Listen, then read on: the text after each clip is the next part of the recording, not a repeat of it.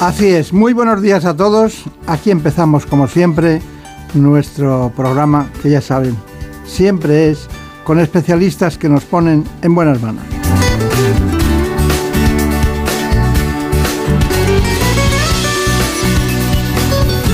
Vamos a hablar de un tramo del aparato digestivo que es el esófago. Nos acompaña alguien que trabaja cada día en el Servicio de Gastroenterología y Hepatología del Hospital La Princesa de Madrid. Se trata del doctor Sergio Casabona.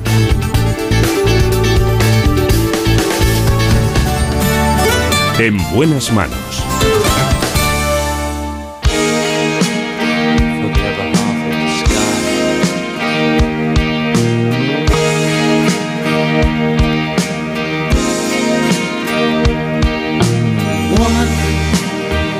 Antes de cualquier otra cosa les propongo este informe.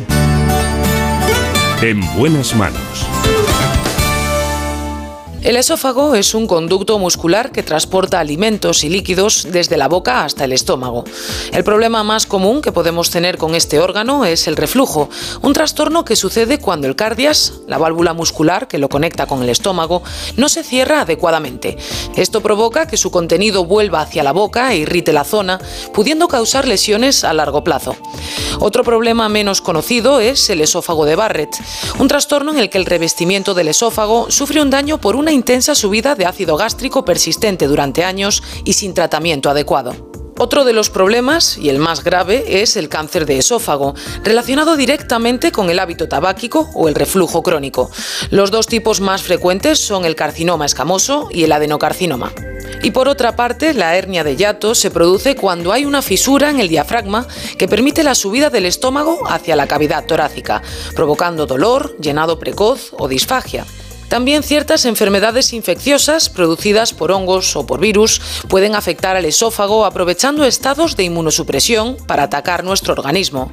Y además de otros problemas como ciertos trastornos motores, existe una enfermedad emergente llamada esofagitis eosinofílica, una inflamación del esófago por el depósito de un tipo de células de sangre implicadas en la respuesta alérgica del organismo. Esta inflamación produce rigidez, estrechamiento y alteraciones motoras del esófago. Como ven, a pesar de ser un órgano poco conocido, tiene mucho que ver con nuestra calidad de vida. Por eso está aquí precisamente el especialista invitado de hoy. Y es que, claro, tenemos muchos temas, pero no habíamos hecho el esófago. Y entonces el esófago había que hacerlo. Eh, usted se llama Sergio Casabona francés. Correcto. Casabona italiano y francés de Francia, ¿no? Vaya mezcla, ¿verdad? Vaya mezcla. ¿Nació usted en Calabria o tiene familia en Calabria? De Madrid. Eh, Para que no discutieran, he nacido en Madrid. Ah, está muy bien, está muy bien. Yo digo, este señor está, nuestro especialista está prácticamente con, con el pie en la bota de Italia, o sea, pero no, No. no, bueno, muy bien. Bueno, pues vamos a ver si le parece bien el, el tema de hoy, el esófago, porque tiene mucha patología, a veces desconocida, pero vamos a... Y lo cierto es que definitivamente sabremos el currículum del doctor, concretamente Sergio Casabona, que no es italiano No, sí. ni, ni francés, No. es, es de Madrid. Bueno, eh, Marina Montiel. Pues nuestro invitado, el doctor Sergio Casabona, es especialista en aparato digestivo del Hospital de la Princesa de Madrid y miembro de la unidad de motilidad de la que es responsable de docencia. Además, coordina la consulta monográfica de esofagitis eosinofílica. Actualmente su investigación se centra principalmente en esta enfermedad y nos contaba el doctor que además este servicio ha sido nombrado como mejor servicio de digestivo en los premios Best in Class de los años 2019, 2020 y 2022, ¿no? Sí, así es. Eh, muchas gracias por la, por la invitación. Eh, yo soy una muy, muy, muy pequeña parte del, del servicio y estamos muy orgullosos de, de estos premios porque al final pues es un reconocimiento al, al trabajo día a día que, que venimos haciendo por, por los pacientes y a la mejora de, de ese servicio que, que damos a nuestros enfermos. Muchas gracias. Muy bien. El doctor eh, Gilbert es, es el jefe del servicio, ¿no? El jefe de servicio es el doctor Cecilio Santander. El doctor Javier Pérez Gisbert es eh, jefe de sección. Ah, es jefe de Sí. sección. Yo es que cuando son jefes de algo no distingo, de verdad. No me gusta distinguir, pero bueno. El doctor Irueta ha estado aquí algunas veces en este espacio y realmente está muy bien formado en todos los sentidos. Pero ¿por qué usted lo hizo en el ámbito del esófago? Bueno, eh, la verdad es que es una pregunta complicada porque, eh, bueno, es, al final el esófago es un poco el, hermano feo, el patito feo del digestivo. Eh, pues el hígado, siempre las hepatitis, todas las enfermedades hepáticas, enfermedades pancreáticas, la enfermedad inflamatoria intestinal y nos olvidamos que la, digestión o el aparato digestivo empieza, empieza por el esófago. Esto viene de, mis mentores, eh, bueno, en el hospital clínico donde yo me formé, tanto el doctor eh, Antonio Ruiz de León como el doctor Pérez de la Serna, pues pusieron esa semillita del tema de la motilidad y el esófago en mí y luego pues gracias al doctor Cecilio Santander en el Hospital de la Princesa, pues he podido seguir desarrollando, desarrollándome en este campo. Pero da la impresión de que aparato digestivo y Hospital de la Princesa van bastante juntos, ¿no? cabalgan bastante juntos. Sí, en los, en los últimos años, sobre todo, desde, desde que estoy allí, pues con estos reconocimientos además que se nos han, que se nos han ido otorgando, eh, pues parece que, que, se, nos sitúa, se nos sitúa cada vez más, más en el mapa y bueno, pues eso es, interesante porque nos ayuda a nosotros a crecer no solo como servicio, sino también como profesionales, obligándonos a formarnos y ampliar nuestra cartera, nuestra cartera de servicios. Bueno, seguro que sí, pero a mí me gustaría entender mejor el esófago en el sentido de que hay una serie de pruebas para su diagnóstico. Eh, estoy hablando de la gastroscopia, la manometría, eh, la pHimetría e incluso el endoflip. ¿Qué es el endoflip? Bueno, el endoflip es una técnica novedosa que ni siquiera está disponible en todos los centros, de hecho está eh, disponible en muy pocos centros en España. Nosotros hemos conseguido introducirlo en nuestra cartera de servicios hace, hace un par de años y lo que nos permite es eh, dar más información de la que nos puede dar la manometría esofágica sobre eh, cómo se comporta el esófago, cuál es su capacidad para distenderse. Como, como bien han señalado en el vídeo, el esófago es un órgano eh, con unas capas musculares que se tienen que contraer y distender para conducir el alimento. Hay muchas enfermedades en las que esas capas musculares quedan más rígidas y esa capacidad disminuye. Eso muchas veces es más, muy difícil de ver en la, en la manometría y el endoflip nos traduce esa capacidad de distensión que puede tener. Además, eh, al final la gastroscopia, que es como podemos evaluar si existen estrecheces en el esófago, que se llaman eh, estenosis, eh, a veces es muy subjetiva y a veces no, no, las vemos o son imperceptibles al ojo. Y esta prueba nos permite hacer patentes esas estrecheces e incluso poder tratarlas en esos pacientes que no vemos causa por la gastroscopia, pero que nos siguen diciendo que tienen problemas para, para tragar. Díganos, ¿cuáles son las enfermedades esofágicas más frecuentes? Eh, diríamos, en datos de consulta? ¿Cuáles serían las más frecuentes? Bueno, sin duda, eh, ya se ha mencionado la primera en el vídeo, la enfermedad por reflujo gastroesofágico es, eh, vamos, la más frecuente sin duda. representa aproximadamente, afecta al 15% de la población en general. es una enfermedad que incluso es tan frecuente que, ni siquiera necesitamos hacer pruebas diagnósticas o recurrir a un especialista para diagnosticarla, únicamente basándonos en los síntomas, esa, esa pirosis que hemos hablado, episodios de regurgitación, de que vuelve el contenido hacia la boca. Si esos síntomas, que los llamamos síntomas típicos, están presentes y el paciente responde a un tratamiento mm, para el ácido, para quitar el reflujo, tendríamos el diagnóstico sin necesidad de hacer pruebas. Otras enfermedades frecuentes. Brevemente, por favor. Perdón, sí. Otra enfermedad frecuente, como han hablado, es la esofagitis eosinofílica, que ha aumentado de forma exponencial eh, desde que se describió en los años 90 hasta, hasta actualmente. Eh, y los trastornos motores esofágicos, entre los que destaca sobre todo por su gravedad y también por su, por su aumento reciente la calasia. Está bien, está bien. Bueno, eh, dentro de todo este grupo de, de padecimientos, está aumentando la, incidencia de este tipo de enfermedades. ¿Usted por qué cree que es? Bueno, depende del tipo de enfermedad de la que hablemos, los factores de riesgo van a ser diferentes y las posibles causas van a ser distintas. Por ejemplo, en el caso del reflujo, el aumento de, la obesidad, el aumento de, la, de la, frecuencia, mayor frecuencia de la diabetes, que también favorece el enlentecimiento del vaciamiento gástrico, el tabaco, etcétera, son factores que sin duda aumentan la probabilidad de que haya reflujo. En cuanto a la esofagitis eosinofílica, que es una mm, reacción, una enfermedad inflamatoria del esófago donde está muy involucrado el sistema inmune, probablemente este boom o esta eclosión que están teniendo todas las enfermedades inmunológicas, no solo digestivas, sino a nivel de otros órganos y sistemas, pues se ha hablado de la teoría de la higiene, de, de cómo madura de forma diferente nuestro sistema inmune ahora que a lo mejor hace 30 años porque estamos menos expuestos a patógenos, todo eso probablemente modula nuestra respuesta inmune y esa respuesta inflamatoria. Y luego es verdad que mm, enfermedades como los trastornos motores esofágicos sin duda han aumentado su diagnóstico por la mejora en las pruebas diagnósticas que tenemos. Tenemos a nuestra disposición nuevas técnicas como el endoflip o la evolución que ha sufrido la manometría en los últimos años que permiten que diagnostiquemos muchos más pacientes que antes se nos quedaban sin llegar a, poderles poner la etiqueta. Díganme brevemente, ¿cuándo debemos sospechar una patología de este tipo? Brevemente. Eh, eh, si, hablamos de reflujo, sin duda lo que hemos hablado, la pirosis y la regurgitación. Si hablamos de esofagitis eosinofílica, lo principal es esos problemas para la deglución, episodios de dificultad para tragar, que llamamos disfagia, o episodios de que se atasque la comida eh, en el esófago, que se conocen como impactación esofágica. Y si hablamos de trastornos motores, pueden ser muy variados, pero van desde la dificultad para tragar, la disfagia, dolor retroesternal. Más en mayores.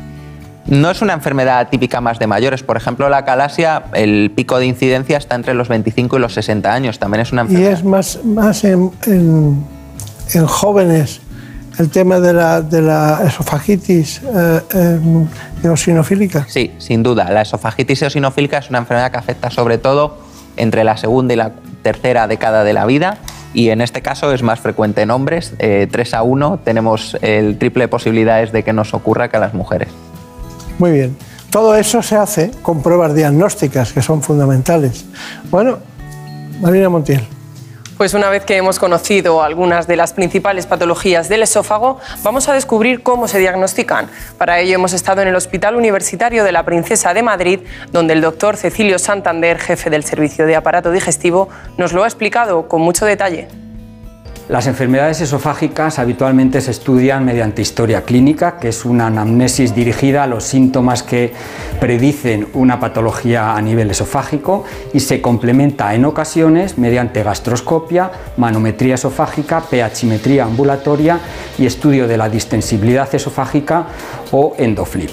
La gastroscopia es la exploración más ampliamente utilizada para el estudio del esófago. Consiste en una exploración del esófago, estómago y duodeno mediante un tubo flexible que introducido por boca e insuflando aire dentro de estas cavidades exploramos si existe alguna alteración orgánica, sobre todo a nivel mucoso. La manometría esofágica sería una segunda exploración para estudiar los trastornos de la motilidad esofágica que se realiza cuando la gastroscopia ha sido normal y tenemos sospecha de que algún trastorno motor esté ocasionando los síntomas del paciente. Es por lo tanto la exploración principal para el diagnóstico de los trastornos motores. La pHimetría ambulatoria es el estudio del ácido dentro del esófago que procede habitualmente del estómago y que por lo tanto confirma el diagnóstico de enfermedad por reflujo gastroesofágico cuando esto eh, lo tenemos eh, como un síntoma fundamental a estudio. Y por último, la impedancimetría asociada a la pHimetría confirma no solamente el reflujo ácido, sino el reflujo de contenido no ácido que en pequeño porcentaje de pacientes pasa del estómago hacia el esófago. En la actualidad, el desarrollo de las pruebas complementarias en patología esofágica permiten alcanzar el diagnóstico de la patología orgánica, motora y finalmente funcional, de forma que todos los pacientes pueden alcanzar un diagnóstico y un tratamiento individualizado o personalizado. Muy bien, está fantástico, pero claro, tenemos complicaciones. Eh, ¿Cuáles serían las principales en el reflujo gastroesofágico? Por ejemplo, eh, ¿sería una, una, complicación en el esófago de Barrett? Sí, sin Cuéntanos qué es el esófago de Barrett y... Aunque ya en el vídeo lo han, lo han detallado bastante al principio, El esófago de Barrett es la consecuencia de que el esófago esté expuesto a un reflujo ácido durante un tiempo prolongado. Ese, reflujo ácido lo que hace es que cambien las células del esófago, que tienen que ser de un tipo, un epitelio escamoso que se dice, a un epitelio, a, a unas células columnares, que no deberían estar ahí. Esto ocurre más o menos en, un 13% de los pacientes que tienen reflujo. A partir de ahí se puede desencadenar unos cambios en esas células que bueno, van a desarrollar, pueden desarrollar anormalidades, pueden multiplicarse, crecer de forma anómala producir cambios en las células que llamamos displasia, que puede ser de bajo grado, de alto grado, y en el último escalón tendríamos el adenocarcinoma de esófago, que sería la peor consecuencia de un reflujo no controlado. Desde un esófago de Barrett hasta que nos encontramos con un cáncer de esófago, ¿qué trayecto pasa? no está establecido, al final eh, puede, influyen muchos factores, la cuantía del reflujo, las características de, de, cómo sea ese reflujo y eh, hasta dónde llegue, por ejemplo, el esófago de Barrett. Los pacientes con un Barrett corto pues es, menos probable que desarrollen un cáncer de esófago. Se dice, por ejemplo, que un paciente que solo tenga un Barrett sin displasia va a tener un riesgo muy bajo, de un 0,3% anual de desarrollar un cáncer de esófago. En cambio, un paciente con una displasia de alto grado podemos estar hablando de un 7% anual del riesgo de desarrollar un adenocarcinoma por lo que la vigilancia que vamos a hacer en estos pacientes no va a ser igual, obviamente. Claro, claro, claro. Bueno, obviamente tenemos que seguir hablando de esa sintomatología que nos interesa, son síntomas habituales. María Montiel, vamos con la disfagia. Pues como nos comentaba el doctor hace un momentito, un síntoma habitual en los problemas del esófago es la disfagia. Nosotros les hemos preparado un informe para que conozcan más en profundidad en qué consiste. ¿Saben que algo que parece tan sencillo como tragar en realidad no lo es tanto? Y es que en la deglución participan, además del cerebro y los nervios, unos 30 músculos de la cara, la boca y la garganta. Pues en España más de 2 millones de personas tienen problemas para tragar líquidos y alimentos de forma eficaz, un trastorno que se conoce como disfagia orofaringia. Entre quienes la sufren, por supuesto, los mayores, uno de cada cuatro, pero no es exclusivamente un síndrome geriátrico, ya que cerca del 90% de las personas con Alzheimer, Parkinson o esclerosis lateral amiotrófica en fases avanzadas también lo padecen y casi la mitad de quienes se han recuperado de un ictus. Entre las graves complicaciones que puede tener este trastorno de la función deglutoria están la malnutrición y la deshidratación, la broncoaspiración, las infecciones respiratorias y la neumonía aspirativa. Bueno, eh, me gustaría saber, doctor Casanova, cómo se diagnostica una esofagitis eosinofílica. Bien, pues la esofagitis eosinofílica a día de hoy, y acorde a todas las guías eh, que hay publicadas, el diagnóstico se basa principalmente en criterios clínicos y criterios e histológicos, es decir, la inflamación que objetivamos en las biopsias. Necesitamos que un paciente tenga síntomas compatibles, la disfagia de la que hemos hablado, episodios de atragantamiento. En niños a veces es más complicado, son síntomas más atípicos, el rechazo al alimento, que se quejen de dolor abdominal, que no crezcan o, no engorden como, como el resto de los niños de su edad eh, y eso nos dificulta un poquito más el diagnóstico. Cuando existe la sospecha, siempre es obligado para el diagnóstico realizar una endoscopia y coger muestras, biopsias esofágicas, para que los patólogos analicen y vean el número de eosinófilos que hay en las muestras. Con más de 15 en alguna de las muestras que hayamos tomado, ya sería suficiente para el diagnóstico. Está bien, está bien. Lo cuenta usted muy bien. Bueno, hay una cuestión y es que eh, en este caso hemos tenido que ir a Almería hemos conocido a un paciente, a Carlos, que tenía esofagitis eosinofílica. Marina Montiel, cuéntanos. Pues hemos hablado de enfermedades del esófago muy frecuentes, pero hay otras que son menos conocidas, como esta, la esofagitis eosinofílica. En España, cerca de 40.000 personas sufren esta patología. Uno de esos pacientes es Carlos, un joven almeriense que ha querido contarnos cómo es su calidad de vida. Tengo 33 años, sufro de esofagitis sinofílica y una enfermedad que afecta al esófago, inflamándolo y, me impide lo que es comer diariamente, incluso beber líquido. Me lo diagnosticaron eh, cuatro años después de comenzar con, los síntomas de, la enfermedad. Son la disfagia, que la disfagia es que no puedo comer eh, como cualquier persona come, porque tengo todo el rato una sensación de, de nudo en la garganta, en el esófago en este caso, y un dolor torácico muy fuerte cuando como ciertos tipos de alimentos. Ahora mismo estoy de prueba con un tratamiento biológico, que espero que ya sea el definitivo, pero ahora mismo no noto progreso en mi enfermedad. O sea, yo sigo teniendo dificultad a la hora de comer, a la hora de deglutir, no puedo trabajar porque no tengo fuerza, ni a nivel mental ni a nivel físico.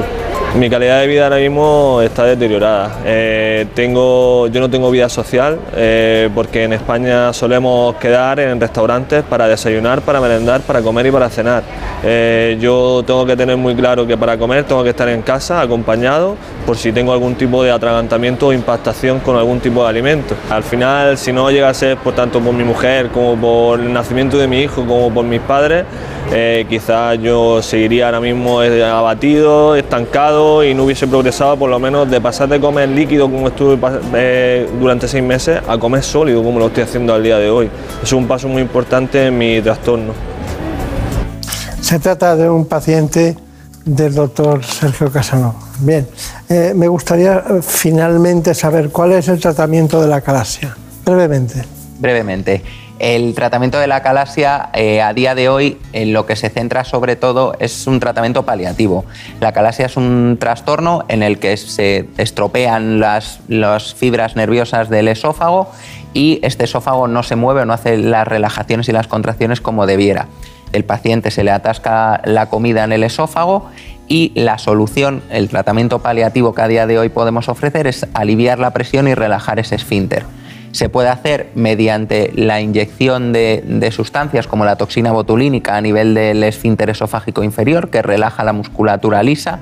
Sería un tratamiento quizá más para gente mayor, con riesgo quirúrgico, con- con- que no es candidata a técnicas invasivas, o tratamientos como la dilatación endoscópica, ¿vale? que también tiene una alta eficacia, pero que requiere sesiones de repetición, o los tratamientos ya más quirúrgicos, eh, que sería eh, la miotomía, que es cortar el músculo del esófago para que este quede abierto el esfínter, a nivel del esfínter esofágico inferior, y más recientemente la miotomía endoscópica peroral. Es una técnica que se ha desarrollado sobre todo en los últimos 10-12 años. Nosotros ya llevamos 60 casos hechos en, en nuestro centro. Es una técnica mínimamente invasiva, se hace con un abordaje endoscópico, al paciente no se le hace ningún agujero ni ninguna incisión y los resultados son iguales que la cirugía. Bueno, maravilloso, maravilloso porque, insisto, lo cuenta usted hasta el final todo perfecto. Eh, me gustaría, ya que estamos aquí, es difícil, pero que me dijera quién- cuáles son las conclusiones Bueno, de todo el programa del esófago. Las conclusiones eh, de la patología esofágica es que es muy frecuente, que muchas veces nos pensamos que los problemas digestivos solo son hago mal las digestiones, me hincho, pero como hemos visto en el programa hay pacientes con una alteración muy importante de la calidad de vida en relación con una patología esofágica. Tenemos que estar atentos a los síntomas esofágicos. La pirosis, el ardor, la regurgitación son síntomas de reflujo. Nos los puede diagnosticar nuestro médico de atención primaria y tratar.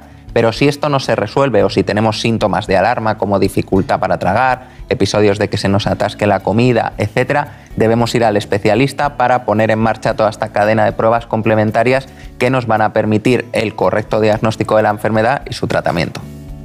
Bueno, ha sido maravilloso, rápido y eficaz lo que nos ha contado. De recuerdos al doctor Cecilio Santander, al doctor Gilbert. Muchas gracias a usted por venir. Y ya saben, está en un hospital público, un hospital público de los grandes, en este aspecto y en otros muchos, como es concretamente el Hospital de la Princesa. Le agradezco profundamente, que le vaya muy bien. Muchas gracias. Muchas gracias. En buenas manos.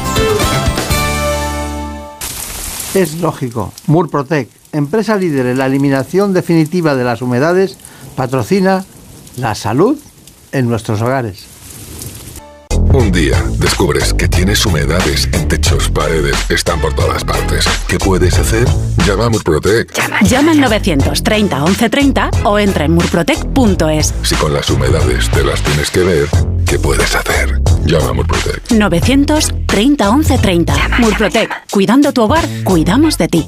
Los fines de semana cuidamos de nuestras mascotas con Carlos Rodríguez. Vamos con las consultas, ya sabéis que nos las podéis mandar de cualquier tipo, de cualquier animal y ya está. Cuando el perro se anima mucho, el cachorro lo persigue y hasta le muerde en el costado y ya le arranca pelo. ¿Qué tengo que hacer con eso? ¿Por qué el gato mete los juguetes en el bebedero? ¿Qué le Sí, pasa a este sí. gato? Como el perro y el gato. Cuidaros mucho y como siempre, sois la caña de España. Sábados a las 3, domingos a las 2 y media de la tarde y siempre que quieras en la app y en la web de Onda Cero. Patrocinado por Menforsan, los especialistas en cuidados, higiene y cosmética natural para las mascotas. Te mereces esta radio. Onda Cero, tu radio. ¿Sabes qué pasó con el cerebro de Einstein? Einstein falleció en 1955. Según sus últimos deseos, fue incinerado y sus restos fueron esparcidos en algún lugar secreto. Pero pocos saben que durante la autopsia el patólogo Thomas Harvey extrajo su cerebro y lo cortó en 240 trozos. En 1998, Harvey y otros científicos devolvieron los restos que tenían, a excepción de 24 piezas que podrían estar actualmente en cualquier parte del planeta. En la tertulia Zona Cero de la Rosa de los Vientos hablaron de esta y otras historias muy interesantes. Si no escuchaste el programa o quieres volver a escuchar cualquier sección a la carta, entra en la web y en la app de Onda Cero. No te pierdas nada. Onda Cero, tu radio. Llega el fin de semana y tú al fin paras. Pero el mundo no. Él sigue girando. El mundo no para de darle vueltas a la actualidad más inmediata. Juan Diego Guerrero tampoco. Si quieres desconectar sin dejar de estar informado, escucha Noticias Fin de Semana. Cada sábado y domingo a las 7 de la mañana y a las 2 de la tarde. Y siempre que quieras en la web y en la app. Onda Cero. Tu radio. En buenas manos. El programa de salud de Onda Cero. Dirige y presenta el doctor Bartolomé Beltrán.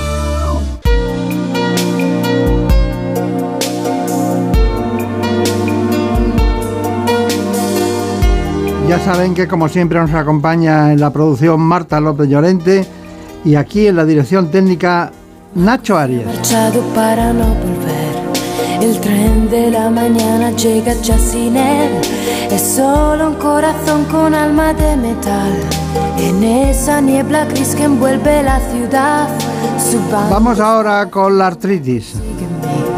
le siento respirar, pienso que O sea que vamos a hablar de reumatología.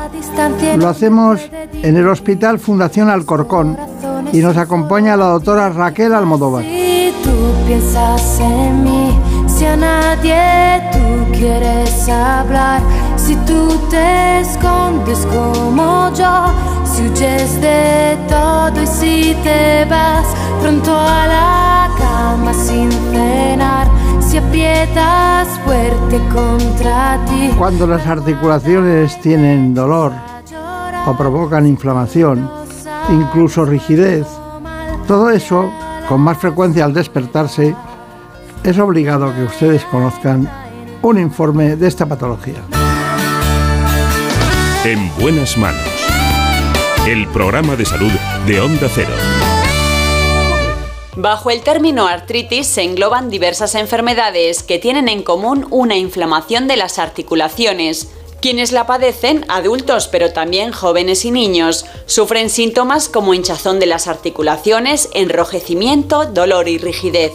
Son muy incapacitantes y pueden deberse a cristales de ácido úrico como el caso de la gota, o tener un origen inflamatorio autoinmune como la espondiloartritis axial, la artritis psoriásica y la artritis reumatoide, siendo esta última la que tiene una mayor incidencia, con 300.000 pacientes en nuestro país, según datos del estudio EPISER de la Sociedad Española de Reumatología.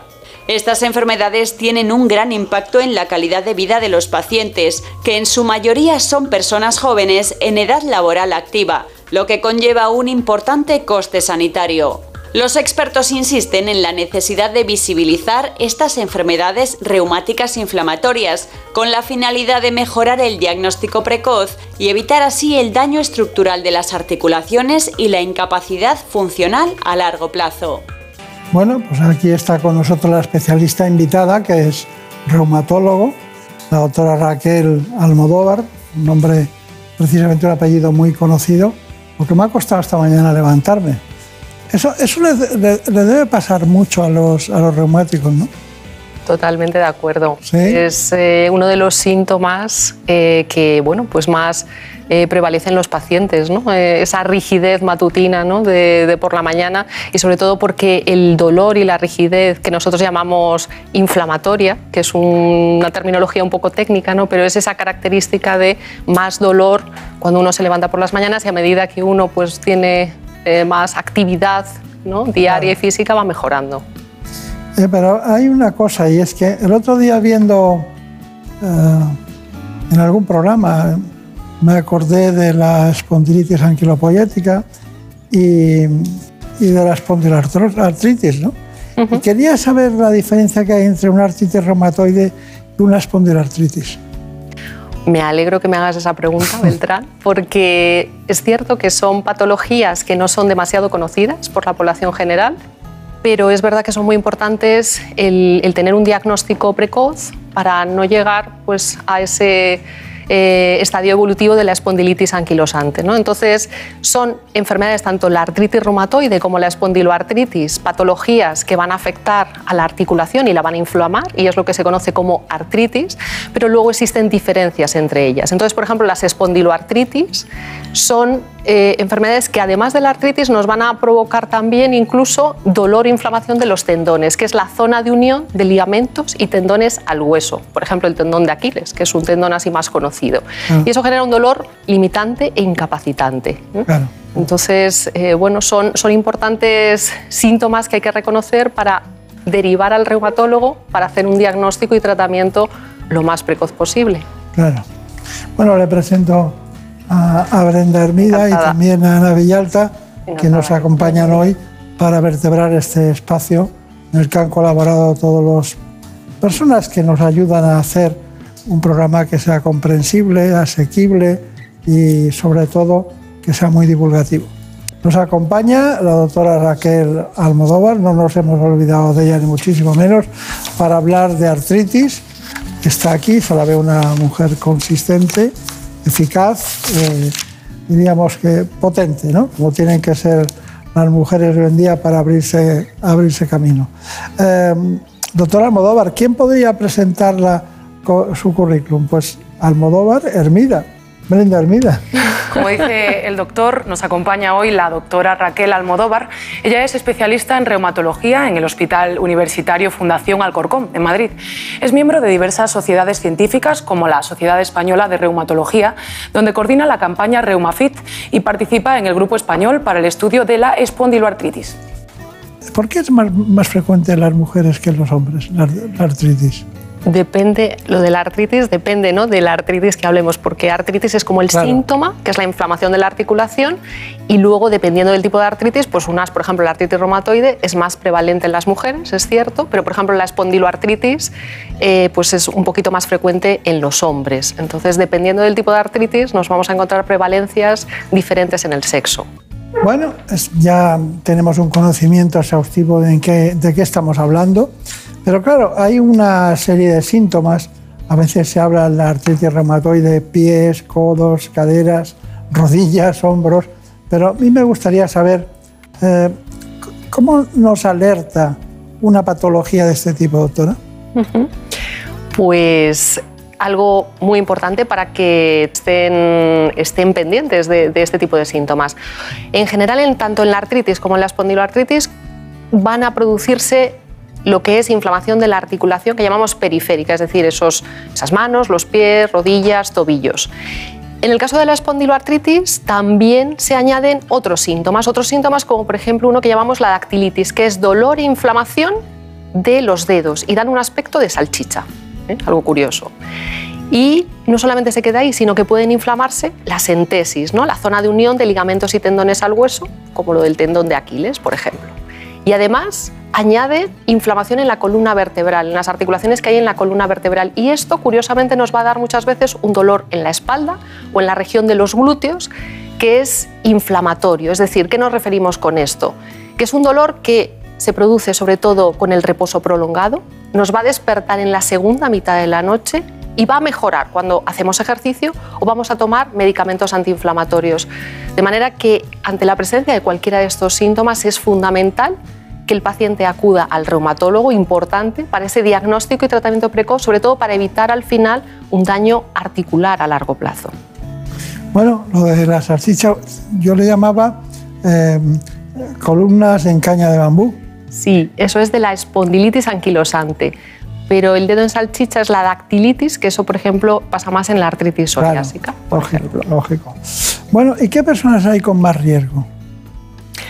Generalmente sobre individuos que son genéticamente predispuestos, es decir, aquí hay que tener una genética que nos predispongan, actúan una serie de factores externos. Estos factores externos pueden ser desde infecciones, desde tóxicos como el tabaco, la obesidad, incluso microtraumatismos, esto es muy importante en la psoriasis, que puede desencadenar la artritis psoriásica, o también el estrés, el estrés que llevamos todos en nuestro día a día.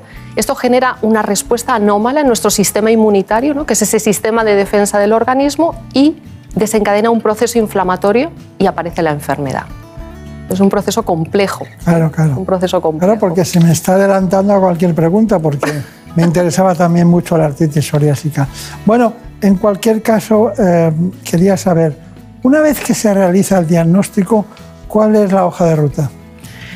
Eh, nuestro objetivo sobre todo es el tratamiento precoz para evitar el daño estructural y que no haya una incapacidad funcional a largo plazo. Y además, muy importante, hacemos un tratamiento individualizado en cada paciente. Entonces tenemos fármacos eh, desde eh, que van a controlar, digamos, los síntomas, ya sea el dolor, esa rigidez, con antiinflamatorios, con corticoides, y luego tenemos fármacos más digamos que tienen un efecto más profundo, que son lo que llamamos ya fármacos que van a modificar la enfermedad, ¿no? que son los más importantes. Y ahí tenemos desde nombres así como el metotrexate, terapias biológicas que son más nuevas o las pequeñas moléculas que son de reciente aparición. Y entonces vamos a combinar estos fármacos según la gravedad de la enfermedad y las características de cada paciente. Seguimos con el metotrexate. ¿eh? Sí, sí, sí, sí, es un Usted ya estudió el cuando estudiaba medicina. Sí, sí. Bueno, entonces eh, hay una serie de hábitos de vida, ¿verdad? Sí, todos sabemos que ya de por sí eh, los hábitos de vida saludables son importantes para cuidar de nuestra salud, pero son determinantes incluso si hablamos de los pacientes con enfermedades reumáticas como la artritis. Nosotros les ofrecemos algunos consejos, tomen nota. Llevar un estilo de vida saludable es fundamental cuando se padece una enfermedad como la artritis. Son tres los pilares básicos en los que se debe sustentar una alimentación sana y equilibrada, el ejercicio físico y una actitud positiva ante la enfermedad, claves para tener una mejor calidad de vida. La dieta mediterránea es la mejor aliada para estos pacientes. Debe combinar alimentos ricos en fibra como las legumbres, verduras, frutas, pan integral, frutos secos, aceite de oliva y evitar alimentos como los embutidos, fritos, bollería industrial y procesados. Respecto al ejercicio físico, el deporte ayuda a mejorar la movilidad y la flexibilidad de las articulaciones afectadas, aumenta o mantiene la masa muscular y mejora la estabilidad. Y en el plano psicológico, afrontar de forma optimista la vida es muy importante. Para ello es aconsejable cultivar las relaciones sociales con familiares y amigos y aprender a conocerse mejor a la hora de superar los problemas cotidianos. Aplicar en el día a día estos pequeños cambios en los pacientes con artritis supondrá una gran ayuda para gestionar la enfermedad. Bueno, al parecer, después de lo que hemos oído, eh, doctora Almodóvar, tanto la, artritis reumatoide como la espondiloartritis eh, parece que tienen algunas relaciones. Eh, ¿Me podría enumerar en qué se parecen? A nivel de síntomas, sí que tienen en común, digamos, la, ¿Qué condiciona la, calidad de vida? La artritis, sí, y luego, lógicamente, esto genera una incapacidad funcional porque repercute al final ¿no? en nuestras actividades de, de la vida diaria, tanto domésticas, sociales, laborales, y eh, especialmente ¿no? estas, estas patologías generan un impacto bastante negativo en esa calidad de vida por el dolor crónico que generan y por la pérdida de movilidad que, el paciente tiene. Y, es fundamental por eso tener siempre ese diagnóstico lo más precoz posible para que los daños sean lo menor posible en estas enfermedades. ¿El ejercicio físico es un buen aliado de estas patologías? Totalmente. Yo soy, vamos, a favor del ejercicio físico y a todos los pacientes que vienen a la consulta se lo recomiendo siempre porque tiene múltiples beneficios. Eh, tanto el ejercicio aeróbico como el ejercicio de fortalecimiento, que es el de resistencia muscular, tienen un efecto antiinflamatorio, es decir, que van a mejorar el dolor, van a mejorar la fatiga, la rigidez, la inflamación.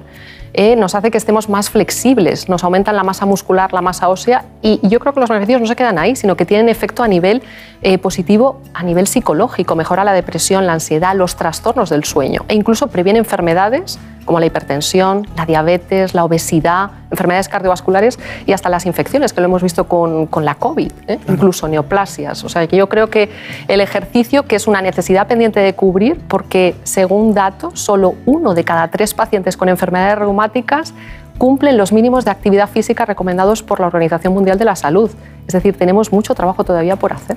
Pero vamos, ejercicio siempre. Ya veo. ¿Y la dieta?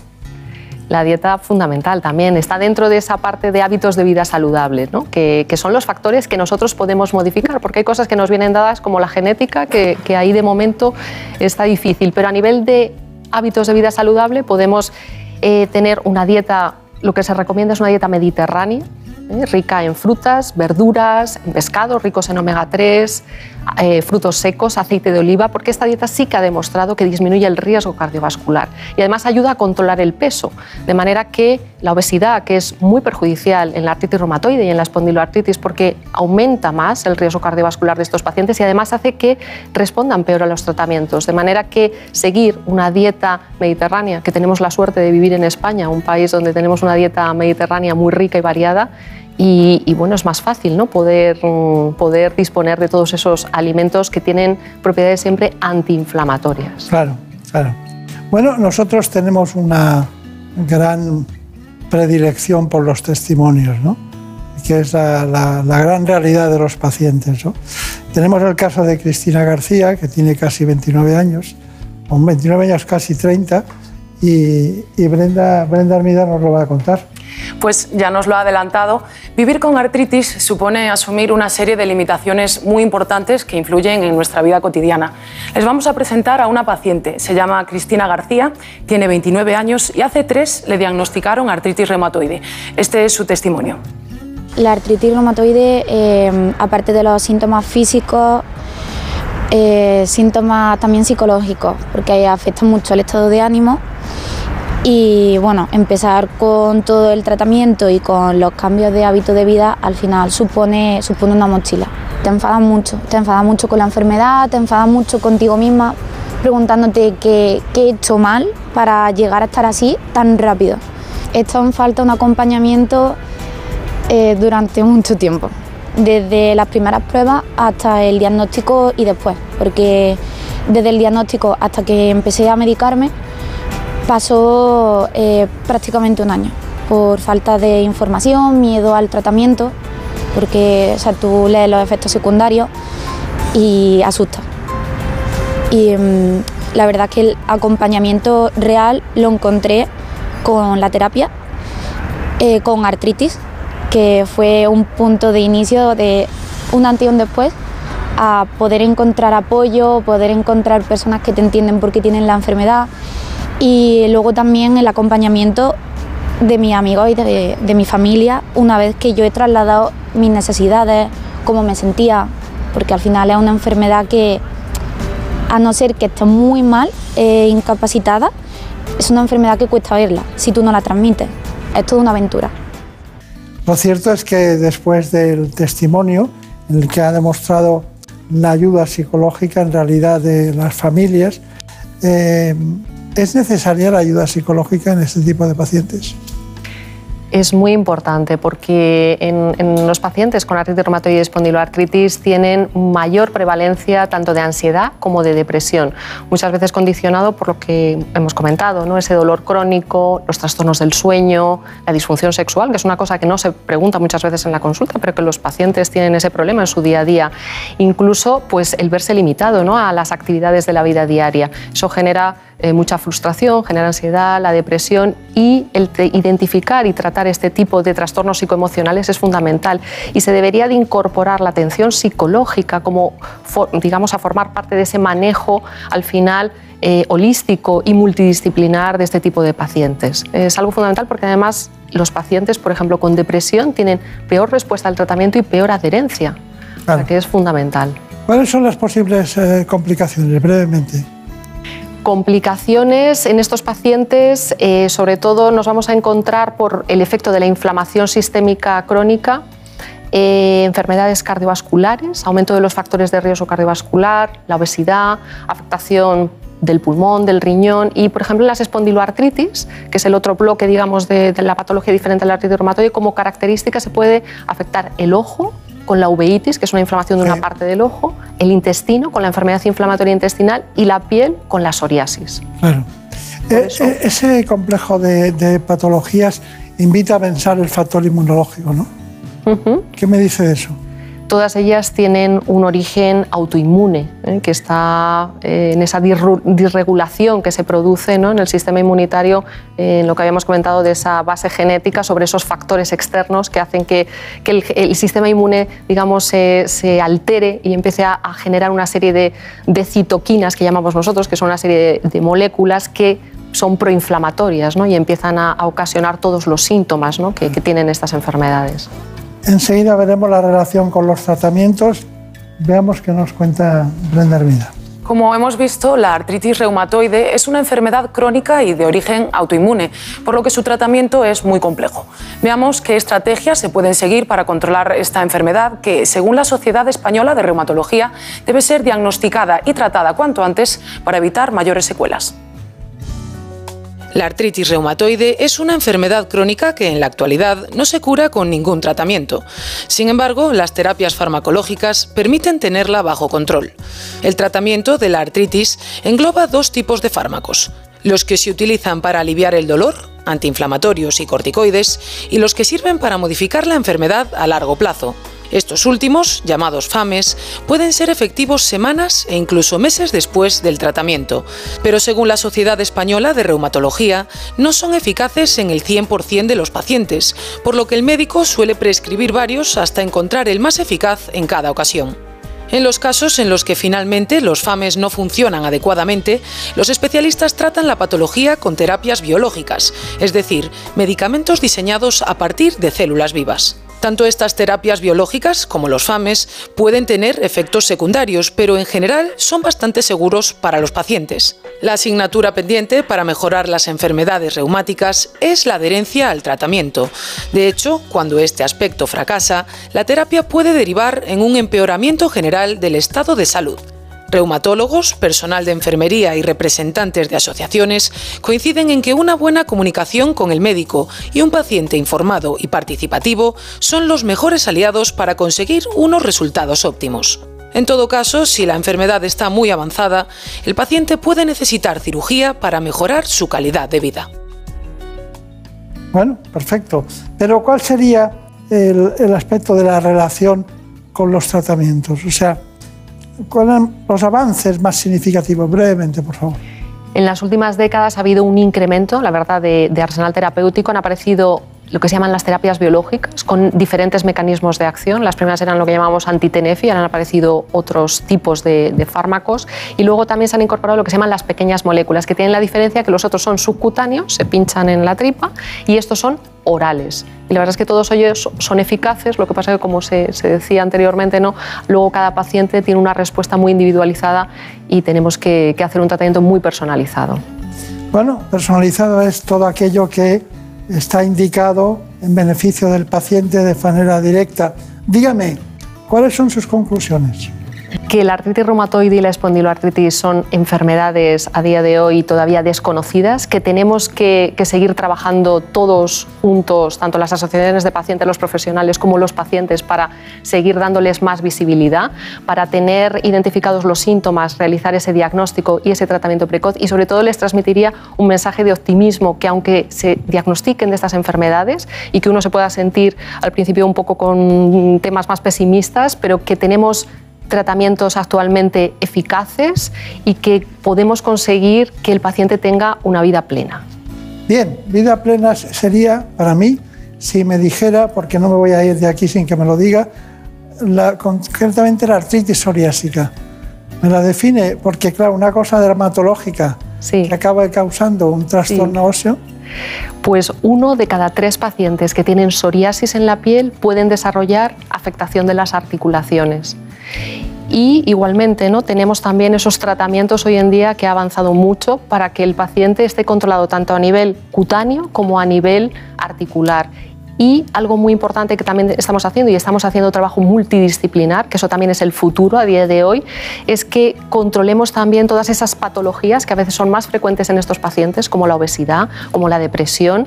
Es decir, que no nos basemos solo en la piel, en la articulación, sino que vamos más allá en tratar de una forma global al paciente para tener mejores resultados tanto a nivel terapéutico como a nivel de salud y de calidad de vida.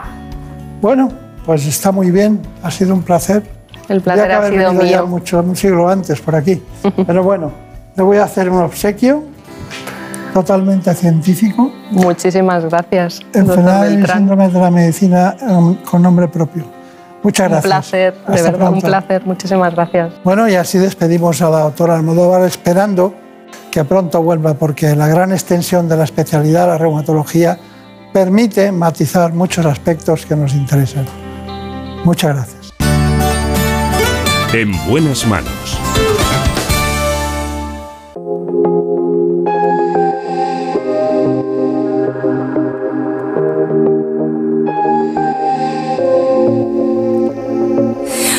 demasiado fuego, demasiada agua, brilla más el miedo. Aquí seguimos en compañía de Marta López Llorente y también, como no, nuestro querido amigo, el castellano leonés Nacho Arias. Porque pesan toneladas. Le damos paso a los servicios informativos y luego volveremos. Y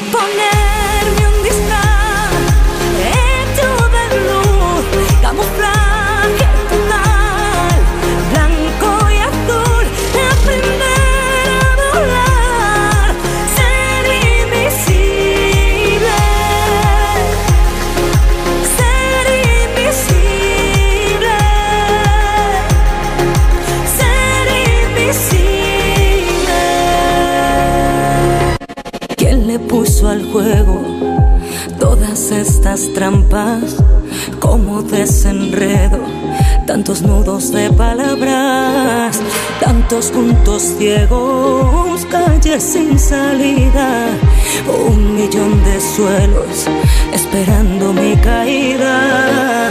Quiero el poder de desaparecer y ponerme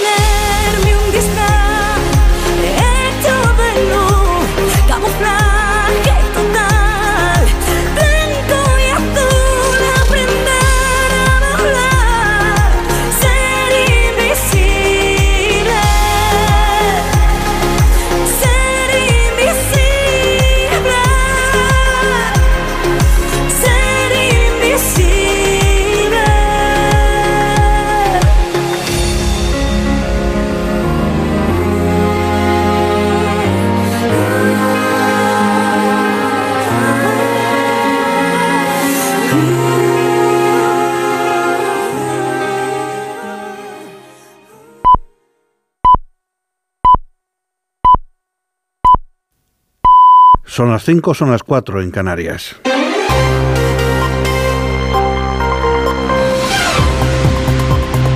Noticias en Onda Cero. Hola, buenas noches. Una persona ha muerto y otras dos han resultado heridas en un ataque perpetrado esta pasada noche en el distrito 16 de París. Según ha informado el ministro de Interior francés, Gerard Darmanin, en las redes sociales, la policía ha detenido al agresor en los alrededores del muelle de Grenelle. La zona se encuentra cerca de la Torre Eiffel, uno de los puntos más turísticos de la capital francesa. Según fuentes policiales, el hombre que tenía antecedentes mató con un cuchillo a un transeúnte alemán en el puente de Bir Hakeim antes de atacar a otros dos turistas con un martillo. El agresor sería un ciudadano francés de 26 años que ha dicho a la policía que está cansado de ver morir a musulmanes.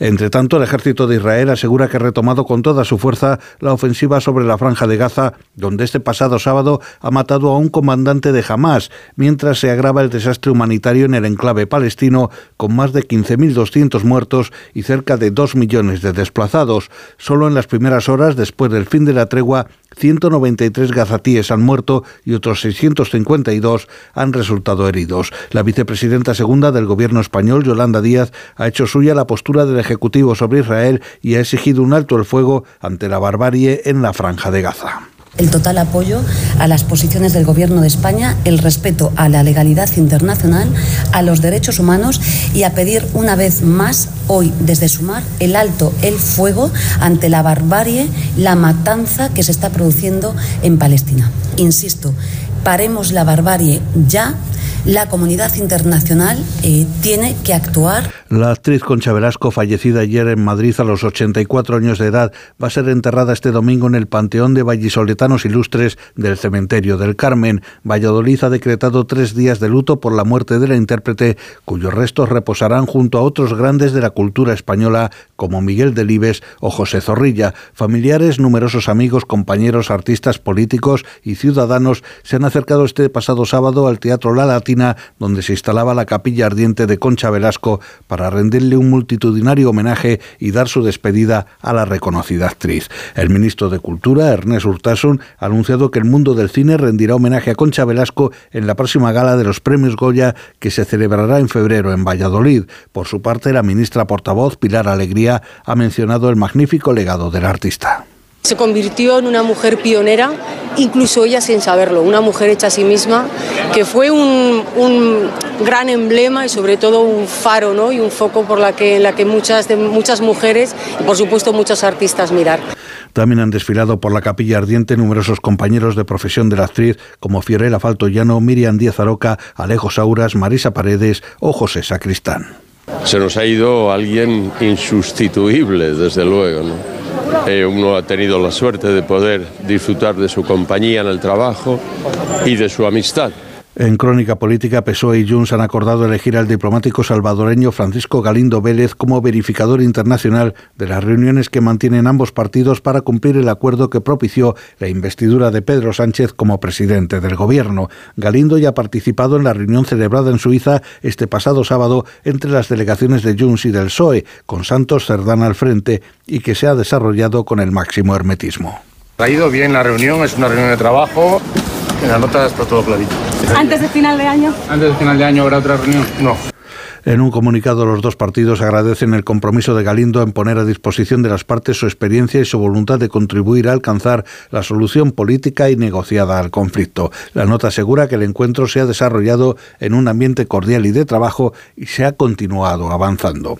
El Partido Popular pedirá al Gobierno en el primer pleno de control en el Congreso que informe de la reunión con Junts en Suiza. Los populares han convocado para este domingo a mediodía una protesta en el Templo de Devot de Madrid y la vicesecretaria popular de movilización, Noelia Núñez, ha mostrado en declaraciones a la sexta su preocupación por la opacidad de la reunión entre socialistas e independentistas catalanes. Creo que no se puede normalizar que un partido que está en el gobierno negocie el futuro de España fuera de España. No se puede normalizar que se esté tratando todo este asunto con opacidad sin saber qué es lo que están negociando en Ginebra y desde luego que no se puede normalizar que el futuro de España lo decida también un fugado de la justicia española. Y la policía de Los Ángeles ha anunciado que ha detenido a un supuesto asesino en serie de tres vagabundos cuyas muertes tuvieron lugar entre el domingo y el miércoles pasado en esa ciudad norteamericana. Es todo más noticias dentro de una hora y en ondacero.es. Síguenos por internet en ondacero.es.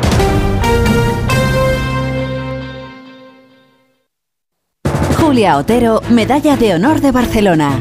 La directora y presentadora de Julia en la Onda ha recibido esta distinción por ser un referente del mundo de la comunicación y un modelo para generaciones de profesionales. Una de las comunicadoras más influyentes de nuestro país que cada tarde reúne a más de medio millón de oyentes en Julia en la Onda, el segundo programa vespertino más escuchado en 2023. Este galardón se une a una larga lista de premios y reconocimientos a su labor profesional. Julia Otero, Medalla de Honor de Barcelona. Enhorabuena, Julia. Onda Cero, tu radio. En buenas manos. Doctor Bartolomé Beltrán. Onda Cero.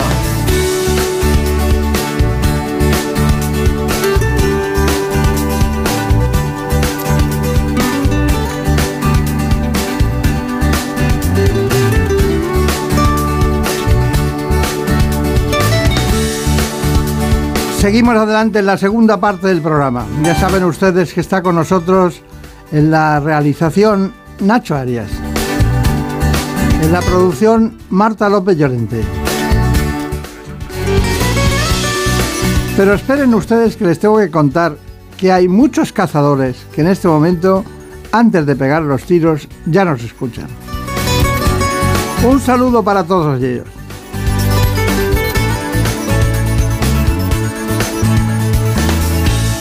Casi 34 años llevamos Nacho Arias y yo aquí, en los estudios centrales de Antena 3. Hemos pasado por muchos sitios.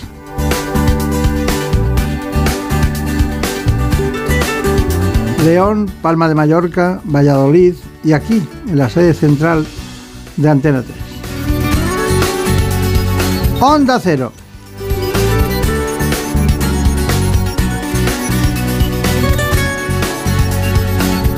Vamos a hablar con un podólogo, que hay que andar mucho en el camino para poder cazar. Un podólogo de Podoactiva. Es de Quirón Olimpia. Se llama Víctor Alfaro.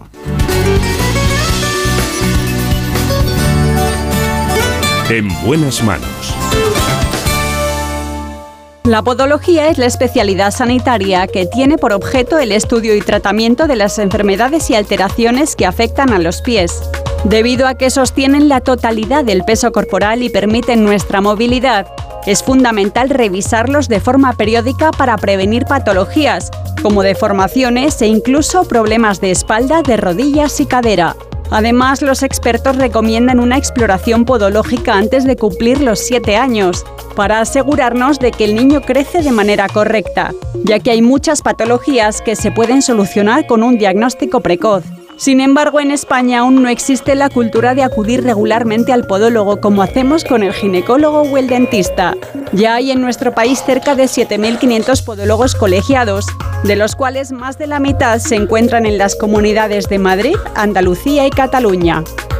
Ya estamos aquí acompañando no a quien haga falta, sino a uno de los grandes, a Víctor Alfaro, que además sepan ustedes que el equipo se empeñó. Dice, pero ¿cuándo viene Víctor Alfaro? ¿Cuándo viene Víctor Alfaro? Y aquí está Víctor Alfaro. No ha venido esta vez de Huesca, pero sí que viene de, de las instalaciones del Real Madrid, donde ha estado ah, estos días, ¿sí o no? Sí, bueno, llevo muchos años ahí, sí, actualmente. ¿Cuántos? Dos, dos, pues 14 años, dos días a la semana. Los pies de memoria, te sabrás, ¿no? Un poquito, sí. Bueno, pues este es el- un libro extraordinario en el que se relatan muchos... ¿Qué, qué diferencia hay, por cierto, entre el callista y un podólogo?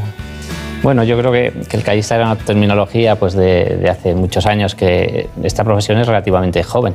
Y hoy, pues bueno, la podología de hoy es una rama de las ciencias de la salud, como cualquier otra especialidad, y, y, bueno, con muchas competencias, con muchas subespecialidades dentro de la propia podología y con mucho camino por delante. O sea, yo creo que, que cada vez más hay pues, bueno, más, eh, más interés también de la población de cuidarse sus pies.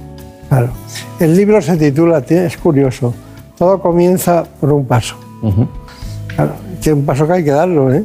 Todo comienza por un que se paso. ha caído el niño, que se ha caído el niño. Pero bueno, hay poca gente que sepa cuántos huesos del pie tenemos. Pero tenemos 26. Sí, sí, sí, más los dos sesamoideos. Lega- ligamentos, músculos, articulaciones, 26. Pero por cierto, ¿cuál es el que más de todos se lesiona? Porque difícil de, llegar a la consolidación del hueso están el astrágalo, creo yo, y el escafoides. Bueno, posiblemente es que son dos huesos que los dos eh, trabajan con distintas direcciones de carga. Entonces serían como la piedra angular del pie. Tanto el astrágalo que transmite la carga que cae de la tibia como el escafoides, que sería el que está repartiendo después la, fuerza que cae del astrágalo, es como si habláramos en términos de un puente de las piedras angulares de, ese arco. Entonces soportan eh, mucha carga y cuando tenemos problemas en esos huesos afectan a la estructura del pie. Entonces posiblemente sean los dos huesos mm, de los más estratégicos. Claro, claro. Bueno, tenemos aquí, está deseando contarnos quién es concretamente Víctor Alfaro, ¿no? Pues sí, ya lo están viendo. Hoy nos acompaña José Víctor Alfaro. Él es licenciado y doctor en podología con más de 20 años de experiencia en su profesión. Es cofundador y director general de Podoactiva, podólogo del primer equipo del Real Madrid y coinventor de varias patentes nacionales e internacionales en el ámbito de la podología, la biomecánica y el calzado. También ejerce como profesor en diversos másteres y es autor del libro Todo comienza por un paso. Bueno, doctor Alfaro, hemos eh, introducido el asunto ya lo tenemos sobre la mesa, pero me gustaría mucho eh, conocer en profundidad eh, todo el análisis biomecánico respecto a, los, a, los, pies y sobre todo eh, cómo, cómo, entra dentro del mundo y cómo se combina con, la, con lo que es la podología deportiva. Pues bueno, es verdad que los estudios de pisada creo que han evolucionado mucho en, en los últimos años y, sobre todo por la aparición de tecnologías que no existían y lo que se basa fundamentalmente es analizar cómo se mueve una persona, cómo camina o si es un deportista, cómo corre o cómo hace el gesto deportivo que tenga y, ver si esa forma de pisar puede tener relación pasada o futura con lesiones, eh, ver si cosas de las que le han pasado a veces en el pie y a veces en otros sitios, pues como puede ser en la rodilla o en la cadera, tienen relación con esa forma de pisar. Entonces es clave pues tener mm, la formación adecuada y los medios adecuados para poder estudiar no solo qué hace el pie, sino cómo esa forma de moverse pues, influye, por ejemplo, en la rodilla o en otras estructuras. Claro, claro, porque todo está relacionado en el conjunto del aparato, diríamos, locomotor y concretamente lo que es rodilla, cadera eh, y también, como no, toda la parte del tobillo, ¿no? Sí. Pero, pero, pero a mí lo de la pisada, que hablan tanto ustedes, la pisada eh, cada cual la tiene de una manera y, eso debe ser muy difícil de corregir, porque si uno tiene la costumbre de pisar de una determinada manera, a lo mejor en un futbolista se convierte en una habilidad, pero, pero en otros le perjudica. Es muy buena pregunta y, es así. Cada uno tenemos una forma de pisar distinta. Llevamos muchos miles de pacientes vistos y nunca hemos visto dos pacientes que pisen igual. y es verdad que hay pacientes que pueden pisar de una manera que aparentemente parezca muy rara y que no sea lesivo para ellos. Entonces, muchas veces de lo que se trata es precisamente de eso, de la personalización, en ver hasta qué punto puedes corregir en un paciente o no para mejorar el problema que tenga, pero no generar otro. Es muy distinto cuando hablamos, por ejemplo, en los niños, que, allí sí tenemos un margen importante de mejoría. En un adulto eh, las cosas hay que hacerlas con bastante control, porque necesitamos eh, intentar corregir lo que haga falta, pero sabiendo que tiene muchas compensaciones hechas que no podemos cambiar eh, de un día para el siguiente. Está bien, está bien. Bueno, tenemos el informe de podología deportiva. Brenda Vida lo ha preparado. Sí, les lanzamos una pregunta. ¿Ustedes saben qué es realmente la podología deportiva y por qué deben cuidar los pies, especialmente aquellos que practican deporte? En el siguiente reportaje les damos algunas pistas sobre estas cuestiones.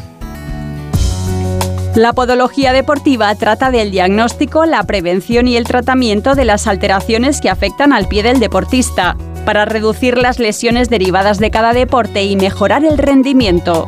Y es que los deportistas, ya sean profesionales o aficionados, tienen que cuidar especialmente sus pies, ya que es la zona anatómica que más estrés sufre en la práctica deportiva, sobre todo en aquellos que cursan con carrera y salto. Si la pisada no es adecuada, articulaciones como la rodilla y el tobillo y algunos músculos van a verse dañados. Para analizarla, lo primero que habría que hacer es acudir al podólogo para someterse a un estudio biomecánico de la pisada y la huella plantar. Gracias a esta prueba, el deportista conocerá el estado de sus pies, tanto en movimiento como en reposo, qué ejercicios o estiramientos les son beneficiosos o incluso qué zapatilla deportiva es la más conveniente, o si necesita unas plantillas especiales personalizadas.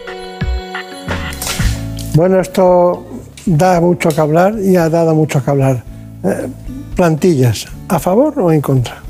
Pues bueno, yo creo que en salud casi siempre lo ideal es eh, cuando hace falta las cosas hacerlas.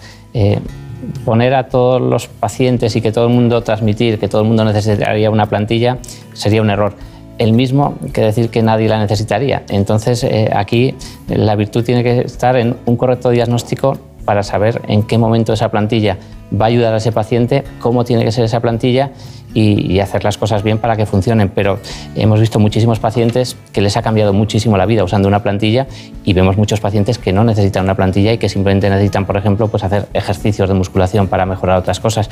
Pero yo creo que la clave está en que sepamos personalizar el tratamiento a cada paciente. ¿Y cómo ha influido la tecnología en la evolución de las plantillas? Pues bueno, ha influido muchísimo. Tanto es así que hoy sin, tecnología pues nos sería muy complicado trabajar, porque nosotros en estos 20 años empezamos haciendo moldes de escayola, haciéndolo todo muy artesanalmente, que eran piezas casi irrepetibles, con muy poquito grado de control. Claro, todo eso hoy ha virado a tener sensores que miden cargas, escáneres en 3D que escanean, eh, sistemas de ingeniería que hacen cálculo de elementos finitos, que es calcular cómo va a actuar esa plantilla antes de fabricarla, y sistemas muy precisos de fabricación, de manera que cada vez acerquemos más todo esto al método científico, que es poder cuantificar y, evaluar todo lo que hacemos pues, para que sean cosas replicables y, que podamos, podamos medir en el resultado. Claro, claro. Bueno, tenemos eh, en la consulta a un paciente y hay que hacer un estudio. ¿Qué hacemos? Efectivamente, pues, los pies son nuestro principal punto de apoyo y los que nos permiten realizar la gran mayoría de actividades que hacemos a diario. Una mala forma de pisar puede generar molestias y lesiones, y no solo en los pies, sino también en rodillas y cadera. Por eso nosotros queremos mostrarles la tecnología disponible para prevenir y diagnosticar este tipo de lesiones. El doctor Jaime Larraz, codirector de la Unidad de Podología de Olimpia, nos lo cuenta. El tipo de paciente que recibimos normalmente en consulta es muy variado. Es cierto que la unidad está muy especializada en patología a nivel deportiva y solemos ver a pacientes eh, a nivel deportivo de élite, pero también cualquier paciente deportista amateur es un perfil muy adecuado para hacer este tipo de pruebas. Una vez que nosotros eh, recibimos al paciente y le hacemos una valoración de análisis en el que le preguntamos pues bueno, qué tipo de antecedentes tiene, cuál es el motivo de, consulta, normalmente empezamos por una valoración en camilla en la que al paciente pues, se le ven asimetrías a nivel de miembro inferior, se le hace un balance eh, tanto muscular como articular eh, y una vez que tenemos estos datos eh, pasaríamos a la plataforma de presiones en la que normalmente hacemos una serie de test tanto en estática como en dinámica y obtenemos una serie de pruebas y resultados de cara a luego poder eh, verle en la, en la, cinta en el que grabamos mediante una cámara de alta velocidad y unos sensores inerciales el gesto a nivel de la marcha o el gesto a nivel deportivo en la carrera. Una vez que tenemos todos los resultados de las, de las pruebas, eh, se optaría por hacer un molde en 3D del pie del paciente con la corrección que necesita de cara a poder pautarle un tratamiento a medida, que en este caso es una plantilla correctiva. El resumen de todos los datos del estudio junto con el resultado del escaneo se mandaría al departamento de ingeniería con el fin que el ingeniero mediante un programa de elementos finitos eh, primero diseñaría la plantilla y luego la haríamos fabricar en función de la corrección más adecuada. Bueno, pero ¿qué le dice a usted eh, el nombre de Huesca? Bueno, Huesca, eh, yo soy de allí, entonces eh, pues nosotros hemos empezado nuestra aventura allí, empezamos una consulta de 20 metros cuadrados hace muchos años y ahí hemos ido desarrollando, ahí es donde está la, sede donde tenemos todo nuestro equipo de ingeniería, de, de se llama se llama Podactiva y, bueno, tenemos una parte muy, muy importante de investigación y, de formación que se lleva a cabo ahí en Huesca y desde ahí pues trabajamos para el resto de, de España, pero bueno, digamos que ahí eh, una parte del corazón de Podactiva siempre va a estar en Huesca, porque somos de allí. Claro. ¿Y qué, cuáles son, diríamos, las condiciones básicas de ese tipo de, de estructura y sobre todo para atender a pacientes? ¿Qué es lo que hacen ustedes que no se haga eh, en otros lados del mundo? Bueno, sobre todo mm, lo que hemos hecho es una apuesta muy muy clara por, por la tecnología e intentar medir todo lo que pasaba y aplicar tecnologías que, que en nuestro campo no se habían aplicado, como la inteligencia artificial, eh, que nos ha cambiado mucho la forma de trabajar, porque al final la ventaja es que, pues mira, este año, por ejemplo, que hemos terminado, hemos visitado eh, sobre un millón de consultas. Cuando haces un millón de consultas al año, es un montón de conocimiento si lo sabes gestionar. Entonces, el sistema de inteligencia artificial lo que hace es eh, que cuando vamos a enfrentarnos a un nuevo tratamiento, el ingeniero que va a diseñar esa plantilla, eh, lo que hace el sistema es buscarle el paciente más parecido que le ha ido bien el tratamiento con una patología idéntica y con mucha casuística parecida. Entonces es como que el conocimiento colectivo va en beneficio de cada uno de los profesionales, porque en salud muchas veces pasa en lo nuestro y pasa en todas las especialidades, hay una curva muy experiencial. Tú empiezas a trabajar, sabes poquito cuando acabas la carrera, vas aprendiendo y cuando sabes un montón te tienes que jubilar. Pues bueno, la inteligencia artificial permite que ese conocimiento eh, pues no, no, se pierda tan fácil y sea beneficioso, o sea que, que los errores y los aciertos de cada uno realmente permitan avanzar a todo el resto. Lo que realmente ocurre es que los juanetes son malos de solucionar, porque eh, un día leí que incluso había casi 300 y pico de operaciones diferentes de, de, de juanetes. juanetes son ¿Cómo los arreglan ustedes? Pues bueno, aquí hay dos partes. Hay una parte que, que sería la, la, buena buena, que sería intentar evitar que apareciese, porque es verdad que casi todos, eh, casi todos los pacientes que tienen un juanete entienden que ese juanete lo han heredado y posiblemente si echan la vista a su madre, a su padre, a su abuela, eh, pues tienen episodios de juanetes. Pero nadie de la familia nació con un juanete. Quiere decir, el juanete, no, no vemos ningún bebé que nazca con un juanete. ¿Es hereditario o no? Es hereditaria la forma de pisar que genera un juanete. Entonces, si tú pisas muy en valgo, o sea, con tu pie muy hacia adentro, esa primera articulación sufre mucho más y va a generar el juanete. Luego hay aditivos, pues como que tengas un primer metatarsiano más corto, que uses zapatos de tacón con puntas, cosas que van a hacer que eso acelere, pero el componente principal es una marcha muy en valgo, o sea, que el pie se aplane más de la cuenta. Si eso lo detectamos suficientemente pronto, podríamos corregir la marcha de una niña o un niño y que no lo desarrollasen. Una vez que nos encontramos en un adulto eh, con el juanete, allí no tenemos una, un remedio pacífico. El remedio tiene que ser quirúrgico. Es verdad que la cirugía ha avanzado muchísimo, pero tenemos que tener en cuenta que una vez operado un juanete, tenemos que volver a reevaluar la marcha porque podría darse el caso, si uno es suficientemente joven, de operarse un juanete, seguir pisando mal y volver a generar claro. eh, a continuación. Entonces, son dos cosas que tienen que ir unidas. La solución quirúrgica, que cada vez hay más medios y más precisa, y la solución biomecánica para mejorar esa pisada pues, con una plantilla cuando hace falta. Está bien, pero eh, hay más cosas y me gustaría que fuera breve para que entren todas. Los corredores a veces están afectos de fascitis plantar. Uh -huh. ¿En qué consiste y cómo lo solucionan? Pues bueno, la fascitis plantar es eh, un dolor que, que, aparece, la sintomatología es un dolor agudo en el talón, eh, casi siempre en los primeros pasos de la mañana. Y bueno, la fascia plantar es el tejido que recorre la planta del pie y donde se inserta esa fascia del calcáneo, eh, pues si por un motivo o por otro hay más tensión de la cuenta, eso se inflama y duele. ¿Qué motivo suele ser? Pues casi siempre biomecánico, que tengas un pie muy cabo, con mucho puente, o un pie lo contrario, que se aplane mucho. En esas dos circunstancias lo que pasa es que esa cuerda eh, está mucho más tensa porque ese pie pasa a apoyar solo delante y detrás, deja de apoyar en el lateral. Eh, es como si habláramos de la cuerda de un arco, de un arco de lanzar flechas. La cuerda sería la fascia y el arco sería el pie. Si no somos capaces de quitar esa tensión, pues la fascitis es muy recurrente. Entonces muchas veces tenemos que intentar ver el origen real de la fascitis y si es un origen mecánico, pues mejorarlo. Hay veces que hay que mejorar los estiramientos, mejorar eh, pues con una plantilla personalizada y muchas veces tenemos que dar soporte de una infiltración, medicación antiinflamatoria, eh, pero eso es temporal. Lo importante es solucionar la causa de origen. Está bien, está bien. Bueno, usted ha oído hablar del neurinoma de Morton. Uh -huh. eh, lo tuvo el, el expresidente José María Aznar, lo tuvo. Y, y, ahora se ha dicho que lo había tenido la reina Leticia. Uh -huh. Lo digo yo, no lo, no dice usted, pero la reina Leticia ha tenido completamente el neuroma de Morton, o el neurinoma de Morton. Y la pregunta es, eh, en qué consiste y, y, se soluciona para toda la vida alguna vez o no? Bueno, el neuroma en verdad es bueno, el, el, nervio interdigital que suele ser entre el tercer y cuarto dedo. Se genera una fibrosis como una especie de atrapamiento y, eso genera el neuroma, que, que es un, genera un dolor como muy eléctrico, eh, que es molesto sobre todo a la compresión y que suele ser bien acompañado casi siempre de una mecánica mala, o sea, casi siempre hay un- una, una culpa mecánica en la forma de pisar. Eh, tú estás generando una sobrecarga en esa zona y eso hace que ese neuroma tenga más posibilidad de aparecer. Si aparte te calzas con un zapato de punta estrecha, pues eso eh, hace que el neuroma se complique más. ¿Soluciones para el neuroma?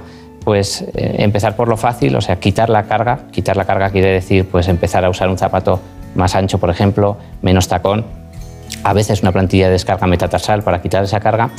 Y cuando esto es insuficiente, el, el siguiente paso sería una infiltración, eh, que con eso conseguimos pues, disminuir la sintomatología y después, si eso no es suficiente, pasar a la cirugía. Eh, entonces sí tiene solución definitiva, pero habría que agotar estos estadios para llegar hasta la, la quirúrgica como última opción. Está bien, está bien. Bueno, es exhaustivo, lo cuenta todo, desde el principio hasta el final, incluso por fases, que está muy bien. Pero nosotros queríamos hablar del estudio de la pisada. Sí, vamos a ver la última fase de, este proceso. Una vez realizado el estudio de la pisada y con todos los datos que de él se extraen, es momento de pasar al departamento de ingeniería. Allí se realizan las plantillas personalizadas y adaptadas a las necesidades de cada paciente en particular. Nos vamos a Podoactiva Huesca, donde los doctores Javier Alfaro y Antonio Gómez nos lo cuentan. Tras realizar un estudio exhaustivo de las necesidades del paciente, comienza la fase de producción para desarrollar las plantillas adecuadas. Podólogos y técnicos se reúnen para investigar y crear protocolos de análisis que mejoren su calidad constantemente. Los sensores inerciales son el resultado de tres años de investigación. A través de estos sensores se realizan análisis cinemáticos en 3D que miden posibles asimetrías en los rangos articulares de las extremidades. El diseño 3D de la plantilla es clave para el tratamiento. No solo vamos a personalizar en geometría, sino también en conceptos como la elasticidad. Vamos a utilizar tecnología de cálculo de elementos finitos y algoritmos de inteligencia artificial. Y con el diseño ya listo, se pone en marcha la impresora 3D, se crea la plantilla y se envía a su destino. Un proceso aparentemente sencillo que ayuda a mejorar la calidad de vida de muchas personas. Bueno, ahora con la gente que hace las cosas desde Huesca, ¿eh? no es Manhattan ni, ni- Bueno, hoy la tecnología permite casi trabajar desde cualquier sitio. desde luego, y sobre todo en España, que hay que inventar como sea. Bueno, eh, y, y- y el pie plano infantil? ¿Qué me dice del pie plano infantil, brevemente? Bueno, pues que es muy importante porque es verdad que en esto hay veces que se dice el pie plano infantil se cura solo. Depende del apellido. Pie plano infantil flexible va a evolucionar bien casi solo, con ejercicios y poquito más. Pie plano infantil rígido no va a evolucionar y hay que hacer cosas, cosas que pueden ser quirúrgicas y que hay que hacerlas pronto. Entonces, si vemos un niño que aplana el pie a partir de los 4 o 5 años, hay que verlo en el especialista para ponerle el apellido a ese pie plano y la solución que tenga que tener. Claro. Bueno, deme sus conclusiones. Bueno, la conclusión yo creo principal sería que, tenemos dos pies, que, que son los dos únicos que vamos a tener toda la vida, que al final es como si fuera el cimiento de una casa y que lo que hagan esos cimientos van a acabar condicionando mucho la calidad de vida del paciente porque le pueden generar problemas en sitios cercanos al pie o lejanos al pie, porque es nuestro único punto de apoyo. Entonces, cualquier persona normal va a dar cuatro veces la vuelta al mundo andando, cualquier persona no deportista. Entonces, cuando tú vas a repetir un gesto tantos millones de veces, eh, creo que vale la pena que una vez en la vida, por lo menos, analices con cierta precisión si esa forma de pisar te puede complicar la vida. Está bien. Bueno, te recuerdos a su hermano, a sus colaboradores. Eh, ahora está usted en el centro este Olimpia, ¿no? De Madrid. Sí, la verdad es que tengo la suerte de dirigir la unidad de, de Olimpia, que es un centro extraordinario. Está bien, está bien. Bueno, ya tenemos aquí el dato fundamental para todos. Todo comienza por un paso, pero luego siguen otros muchos. Luego el siguiente. y así Sigue- siempre. Siguen otros muchos. Bueno, pues que sea muy feliz, que le vaya todo muy bien. Y si usted hubiera sido del Barcelona, también le habríamos invitado, porque aquí apreciamos el conocimiento, venga de donde venga. Pero también le quiero decir una cosa, es mejor que sea del Madrid. Así que, Marina Montiel, Brenda Almida, muchas gracias por habernos conducido para traer a este espacio a uno de los grandes. Muchas gracias y hasta pronto. Muchísimas gracias. En buenas manos. Un día descubres que tienes humedades en techos, paredes, están por todas partes. ¿Qué puedes hacer? Llama a Murprotec.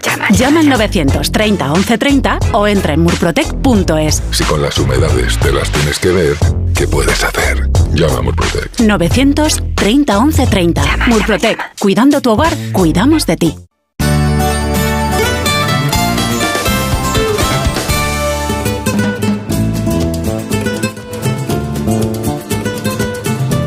Ha llegado el momento de conocer lo que publican nuestros compañeros de La Razón en ese suplemento de A tu Salud. Saludos desde La Razón. Esta semana contamos por qué la reversión de la ligadura de trompas comienza a ser una realidad en España. Según un metaanálisis impulsado por la Clínica Universidad de Navarra con 14.000 pacientes, el 65% de las mujeres que revierte su ligadura de trompas logra un embarazo. Y esta innovación resulta muy importante ya que se estima que el 20% de las mujeres que se liga a sus trompas acaba arrepintiéndose por su deseo de volver a ser madre. Sin dejar la ginecología, explicamos que la evidencia médica avala el uso de la cesárea provínculo, una alternativa en la que las embarazadas entran al quirófano acompañadas por su pareja, lo que mejora su recuperación y su salud mental, tal y como se ha confirmado esta semana durante la celebración del último Congreso de la Sociedad Española de Ginecología y Obstetricia. En nuestra sección de alimentación explicamos por qué los aditivos ahumados están en el ojo del huracán, ya que la Comisión Europea prevé prohibir los aditivos que dan sabor ahumado en los alimentos. Y en nuestra contra entrevistamos al humorista Ángel Martín, quien acaba de presentar esta misma semana su segundo libro titulado Detrás del ruido, en el que nos cuenta sus estrategias para no volver a caer en el pozo de la enfermedad mental. El mejor consejo que nos da para ello es el de ser egoístas y priorizarnos a nosotros mismos. Pero como siempre, estos son solo algunos de los contenidos. Encontrarán más información en las páginas del suplemento a tu salud y durante toda la semana en nuestra web www.larazón.es barra salud. Sin más, que pasen una feliz semana y cuídense. Saber que se puede, querer que se pueda, quitarse los miedos, sacarlos afuera pintarse la cara, color esperanza, tentar al futuro con el corazón. Sí se puede, se puede perfectamente. Hay mujeres que lo notan mucho y otras que mucho menos. Depende de muchas circunstancias. Pero no me gusta a mí la palabra menopausia. Pero es cierto que hay que hablar de esa enfermedad silenciosa que diagnostican los ginecólogos básicamente. Por eso también los reumatólogos tratan este asunto. Vamos a hablar de osteoporosis. Lo hacemos con el doctor Santiago Palacios, ginecólogo de la Clínica Palacios de Madrid.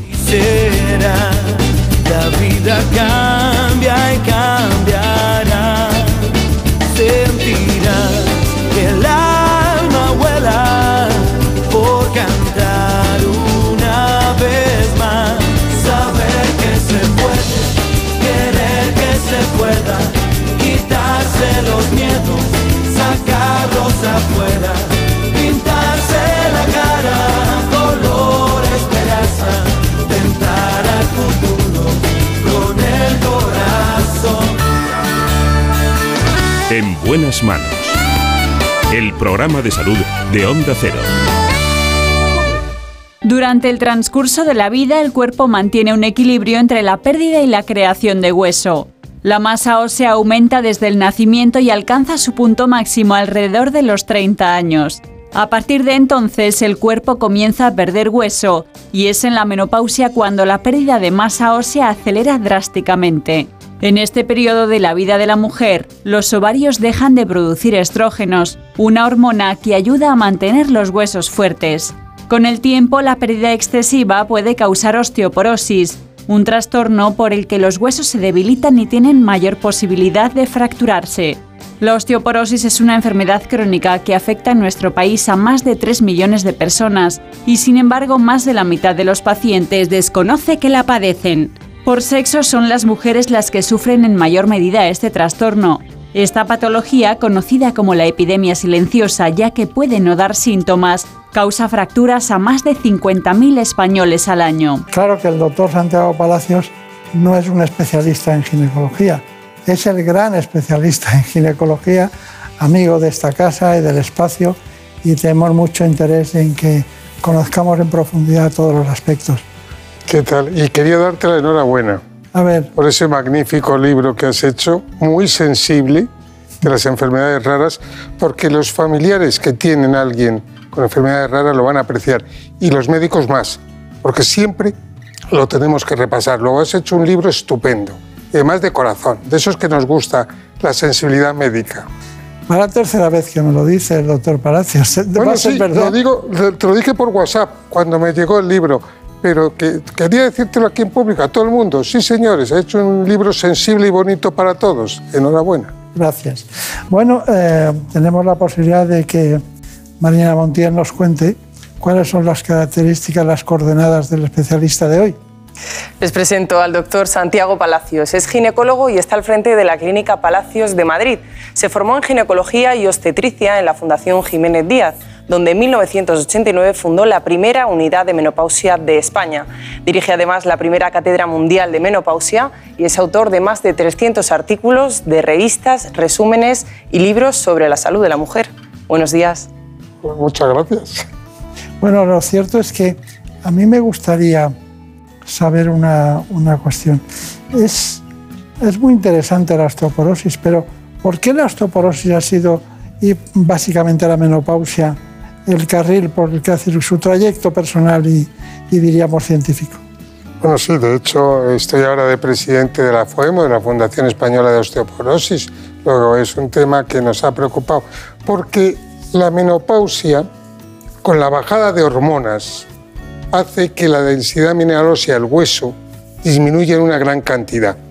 Entonces la mujer sí que es una enfermedad de género, es de género femenino, por eso los ginecólogos estamos tan relacionados, pero también otros especialistas, endocrinólogos, reumatólogos, internistas. Pero los ginecólogos yo creo que tenemos la capacidad de poder prevenir lo que deseamos, que, porque la osteoporosis es importante porque produce fracturas. Entonces es una enfermedad de la mujer, debido a que primero tiene menos pico de masa ósea que el hombre, es un tema genético completamente, y en segundo lugar porque disminuye bruscamente hasta un 15-20% alrededor de los años de la menopausia. Luego esos dos factores la hacen mucho más susceptibles de padecer la enfermedad y la temible fractura. Claro. Bueno, lo cierto es que aquí siempre después de eh, saludar al especialista invitado, lo normal es que les demos a todos los espectadores un informe. ¿no? Estamos hablando de dos millones de mujeres en España con ese padecimiento.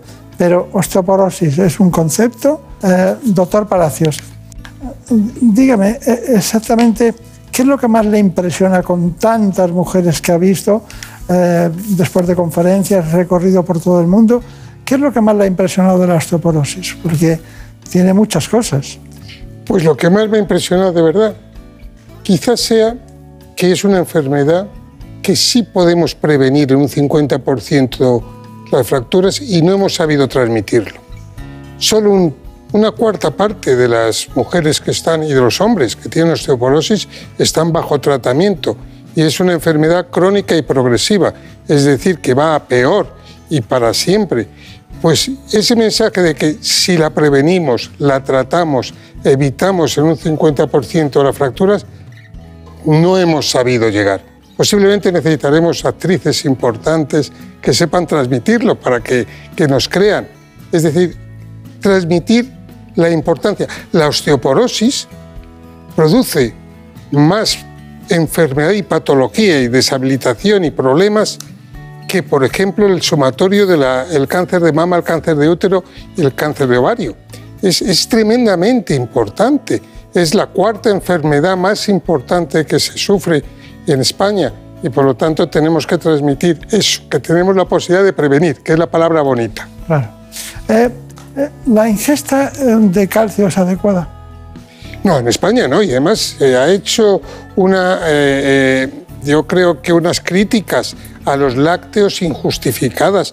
Es decir, sí que seguimos pensando que es maravilloso tener o tomar tres lácteos al día, yogur, leche o queso, los quesos, por ejemplo, frescos. Ahora, que pueden ser eh, desnatados perfectamente. Y la cantidad de calcio es la misma. Luego, sí transmitimos de verdad que los tres lácteos al día es fundamental, pero no sé, hay una tendencia porque estamos disminuyendo en lugar de aumentando la ingesta de calcio. Es uno de los grandes fallos que tenemos. ¿Y la exposición sensata al sol es adecuada? Sí, claro. Es, la vitamina D. Es decir, yo siempre digo que el calcio y la vitamina D es como el ladrillo y los fármacos es el cemento. Entonces, si no tenemos eh, con cemento, ladrillos, no vamos a hacer nada. Luego el calcio y la vitamina D es obligatorio y la mejor manera de conseguir la vitamina D es a través del sol.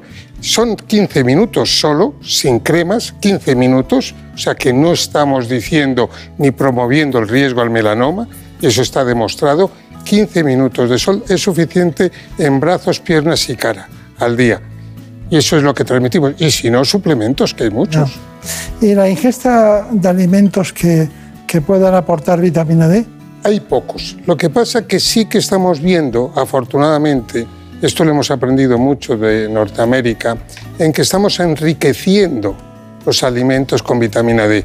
Ahora ya tenemos leches enriquecidas en vitamina D, yogures enriquecidos en vitamina D y muchos otros productos enriquecidos en vitamina D. Y eso hace que las posibilidades de que a través de la alimentación tengamos la suficiente vitamina D pues cada vez está más próxima. Pero vamos, si no tenemos tantos suplementos y son baratos que ahí están. Vale. ¿Y, tenemos eh, nutrición idónea para la salud? Sí, sí, sí la tenemos, sí la tenemos. Como todo, la nutrición, es decir, siempre hay, hay ese estandarte del ejercicio físico por una parte y la alimentación en la osteoporosis se hace mucho más relevante. Entre otras cosas, porque hay que pensar que la mejor prevención de la osteoporosis es conseguir que nuestros niños lleguen a tener la mayor cantidad de masa ósea, lo que llamamos el pico de masa ósea. Luego, una buena alimentación en nuestros niños con lácteos y que no tomen un exceso de cafeína ni un exceso de, de otras sustancias como el, el alcohol o el tabaco que aumenta la pérdida de masa ósea hace que se tenga más hueso. Entonces, una alimentación y evitar una serie de tóxicos es fundamental. Bien. Eh, asumimos que el ejercicio físico de forma regular es fundamental, pero lo más importante para los médicos, para usted sobre todo, es el diagnóstico. ¿Nos puedes contar cómo se hace este asunto? Sí, seguro que muchos de vosotros os estaréis preguntando si esta enfermedad es silenciosa, ¿cómo puedo saber yo si la estoy padeciendo o no? Pues bien, para diagnosticar la osteoporosis y evaluar el riesgo de sufrir fracturas, una de las pruebas más fiables es la densiometría. Hemos ido hasta la clínica Palacios para ver en qué consiste. La osteoporosis es una enfermedad silenciosa, no da sintomatología muy precisa, entonces tenemos dos formas de detectarla, una es con radiografías y la otra, y la más fiable, es con densitometría ósea. Lo que vemos en la radiografía es morfología.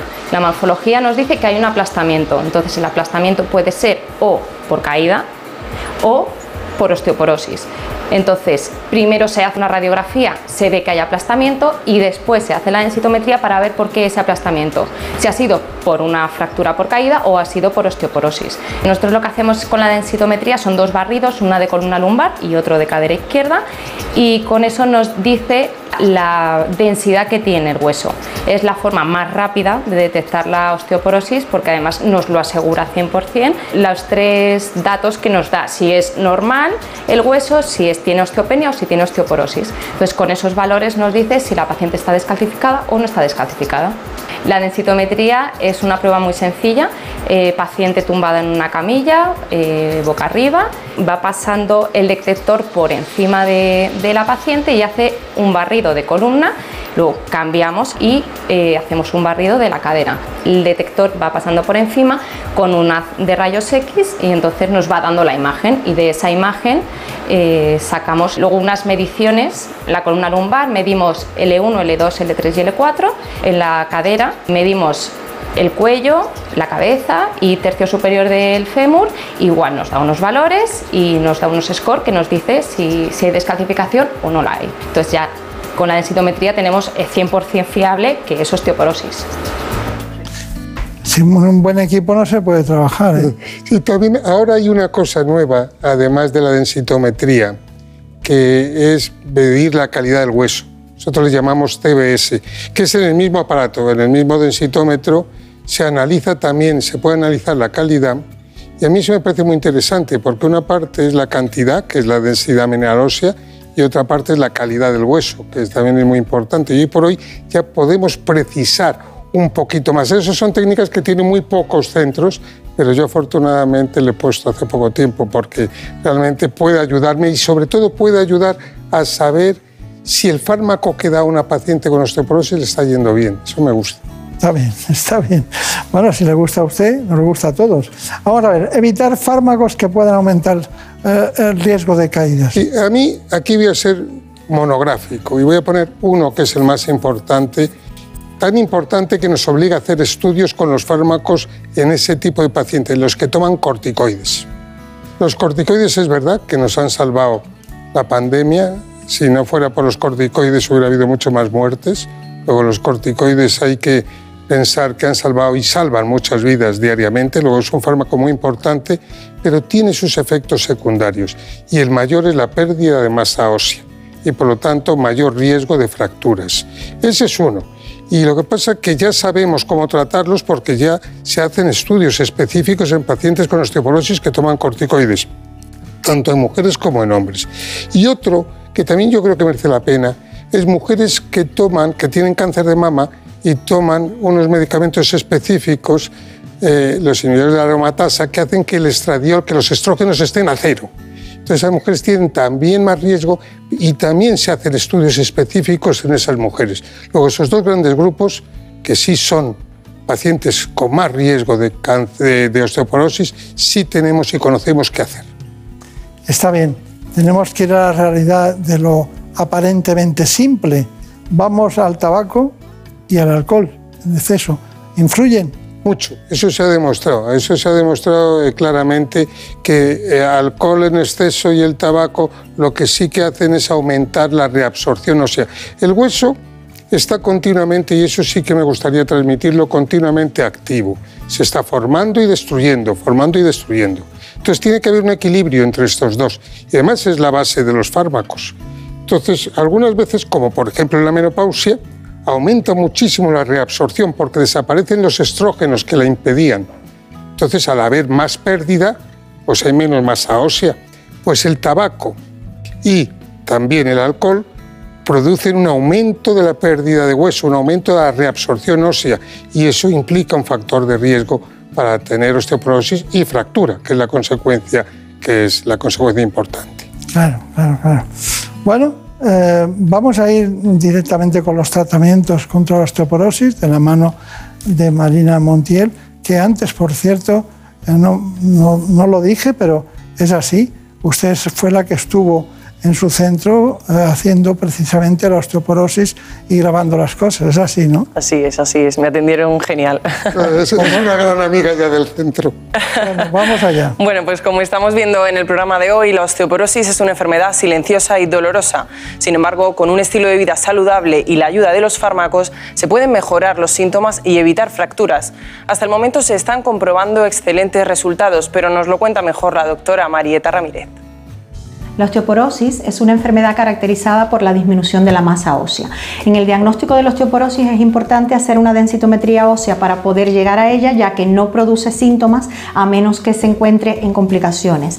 Por lo tanto, existen diferentes grados. Está la osteopenia, que es el primer nivel de pérdida o disminución de la masa ósea, que no llega a ser enfermedad y que se trata de forma preventiva. Está la osteoporosis inicial con valores inferiores a menos 2,5 de masa ósea que sí llevan tratamientos específicos y la osteoporosis con complicaciones que es cuando aparecen las fracturas.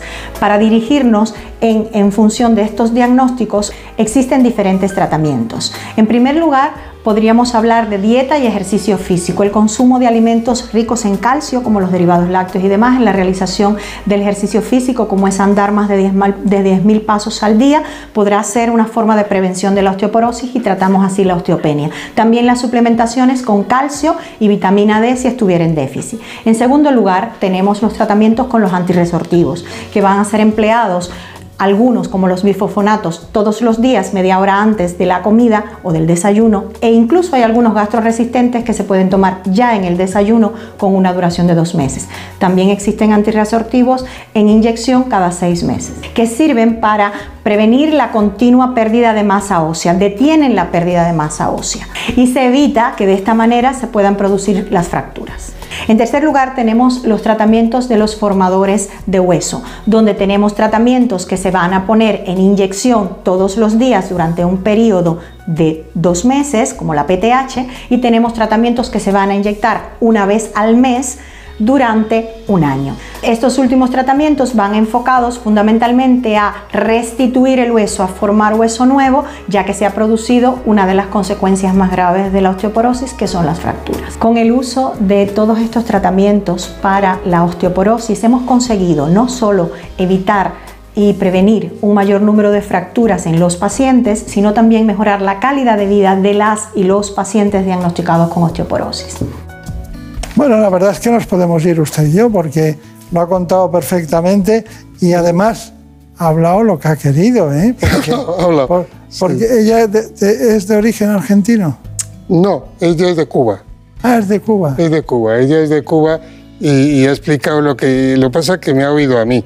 Eh, claramente esos tres escalones, que es primero siempre la, una dieta equilibrada de vitamina D, el ejercicio, el segundo escalón, los antirresortivos, que sobre todo se dan una vez a la semana, la mayoría de ellos. Lo que pasa que unos, los nuevos, sí que es cierto, como ha dicho ella, que se toman durante el desayuno porque son gastroresistentes y por lo tanto siempre no tienen que estar en ayunas, que eso les incomoda a los pacientes. Y después la PTH famosa, que lo que hacen es, los últimos, que ya es cuando hay fractura, lo que hacen es formar hueso, formar mucho hueso.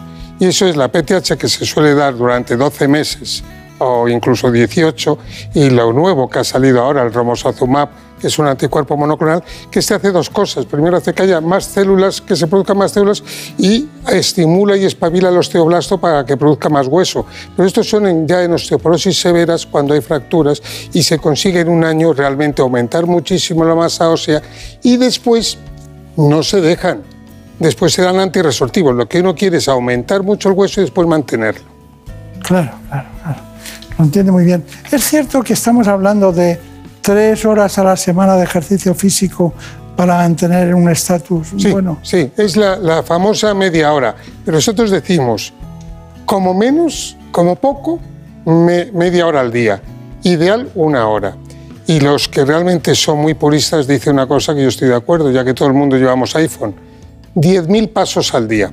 Porque cada vez que el músculo hace así, contrayéndose al andar, está estimulando al hueso para que se forme. De hecho, cuando estamos en la cama 24 horas por una gripe o por cualquier cosa, perdemos un 1% de masa ósea, que se recupera rápidamente cuando empiezas a caminar, pero el moverse es fundamental. Está bien, está bien. Cuando les dicen ustedes a los pacientes que hay, que, hacer una densitometría, se asustan mucho. No, no tanto, no, yo creo que no. Hay, hay- es una muy buena pregunta. Hay- la mujer que ha visto una fractura en su familia, que es un factor de riesgo, que es que cuando tu madre o tu padre tiene una fractura de cadera, se considera un concepto de riesgo, entiende y busca. El problema es las personas que no han oído hablar de osteoporosis, no han oído hablar de la densitometría, pero sí, algunas veces lo que te dicen es, ¿y en qué, y en qué consiste esa prueba? Y cuando le dices, no, no, si a ti no te va a tocar nada, tú estás tumbadita y un rayo que pasa es el que analiza y tú no notas nada, o sea que no tenemos que manipular, eso las deja muy tranquilas. Está bien, está bien. Bueno, Marina Montiel, tenemos que saber exactamente qué piensa usted de lo que ha visto en el Instituto Palacios de Madrid, los factores de riesgo en relación con la osteoporosis. Pues la osteoporosis es peligrosa debido al riesgo de fractura que supone. Entre los factores de riesgo no modificables están, como ya les adelantábamos, la falta de vitamina D y el sedentarismo. Según la Sociedad Española de Reumatología, se estima que una de cada cuatro mujeres posmenopáusicas tiene osteoporosis, una enfermedad de gran impacto sociosanitario debido sobre todo a las fracturas. Aunque España se sitúa entre los países europeos con incidencia baja de fractura de cadera, el déficit de vitamina D es generalizado entre la población. Esta carencia se asocia de forma directa con una menor densidad mineral ósea y por tanto con un mayor riesgo de osteoporosis. Otros factores que predisponen a sufrir la enfermedad son una mala alimentación baja en calcio, el sedentarismo, fumar y beber alcohol, tener un bajo peso corporal y la toma de ciertos medicamentos como los corticoides. Entre los retos a los que se enfrentan los especialistas están el retraso en el inicio del tratamiento de los pacientes con alto riesgo de fractura, así como mejorar la adherencia y el cumplimiento terapéutico. Bueno, son muchas cosas las que hemos matizado hoy de osteoporosis, pero ¿cuál sería el tratamiento de elección, el que más eficaz? Porque vemos que el gran riesgo de, de corticoides nos lleva al traste a la posibilidad de una fractura, a la debilidad ósea, pero ¿cuál es el tratamiento que usted dice esto? Bueno, pues si hago dos, la que no ha tenido fracturas y tiene osteoporosis, sí me gusta darle vitamina D, que yo le doy 2.000 unidades internacionales al día, todos los días una pastillita, a mí eso me gusta, y eh, le digo que tome tres lácteos, y después le doy el, bueno, el granelato, eh, digo, el, el, el, el residronato gastroresistente, una pastilla en el desayuno una vez a la semana. Muy cómodo y ya está. Y a la que tiene realmente ya ha tenido o tiene más de una fractura con osteoporosis, ya le prefiero dar, eh, actualmente le doy el romosozumab, el romosozumab, que es una inyección una vez al mes y que realmente es el tratamiento que pienso que ahora en estos casos les va a ir bien, para que después del año le doy otra vez un antirresortivo. Está muy bien, está muy bien. Bueno, ¿cuáles serían sus conclusiones? Vamos a intentar. Porque... Pues el, el, la primera conclusión es que estamos preocupados porque estamos envejeciendo. Lo ha dicho muy bien, tenemos más de 2 millones, 3 millones de hecho de osteoporóticas eh, de osteoporosis en España, que el 80% son mujeres y que tenemos 300.000 fracturas. 300.000 fracturas al año en España debidas a la osteoporosis y que podemos evitar de ellas la mitad, es decir, podríamos conseguir que solo hubiera 150.000 fracturas al año. Y además eso tendría unas ventajas tremendas para los pacientes, porque cuando hay una fractura de cadera, sí que hay un aumento importantísimo ese año de mortalidad. O sea que estamos hablando de cosas francamente serias y tenemos esa capacidad. Entonces lo que yo pediría, porque los, las pacientes lo que dicen, porque hemos hecho estudios, es que cuando llegan al hospital con una fractura les atienden maravillosamente. El problema es llegar al diagnóstico y al tratamiento antes, a la prevención, y después es cuando salen del hospital que sigan con tratamiento para evitar otra fractura. Luego, los dos extremos son los que me gustaría mejorar y de hecho hay una campaña desde, entre otros, muchas sociedades, pero la FOEMO está en ella, para decir, tenemos que diagnosticar antes y tenemos que la que está y ha salido después de una cirugía por osteoporosis, una fractura de osteoporosis, tratarla durante mucho tiempo porque es una enfermedad crónica progresiva. Esa sería mi conclusión, que tenemos posibilidad de la prevención, que es lo mejor del mundo. Entonces ponemos debajo Instituto Palacios, no. Dixit, ¿no? Eh, tenemos muchísimos, hay muchísimos especialistas y una sociedad, la Sellón, que está envuelta en, este, en, en la osteoporosis y estamos luchando muchísimo y yo creo que tenemos la oportunidad y además no nos olvidemos que todos estamos envejeciendo, es decir, la población española es una de las más viejas de Europa y por lo tanto el panorama del futuro es tremendo. Y si por fin tenemos una prevención eficaz, pues utilicémosla.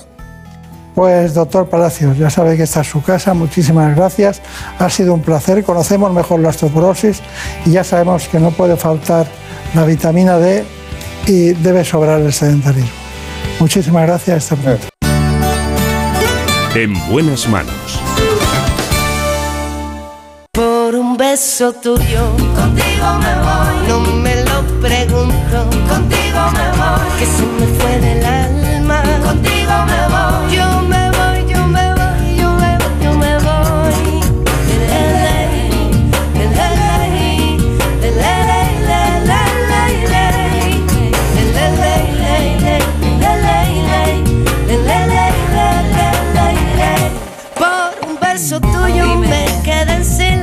Y hasta aquí llegamos. Beso Les deseo lo mejor este fin de semana. Oye, perdiendo el miedo, se dejó llevar y se Tanto nosotros como Nacho Arias y Marta López Llorente. Que sean muy felices. Hasta la semana que viene. por un beso tuyo, contigo me voy. No me lo pregunto, contigo me voy. Que se me fue alma, contigo me voy.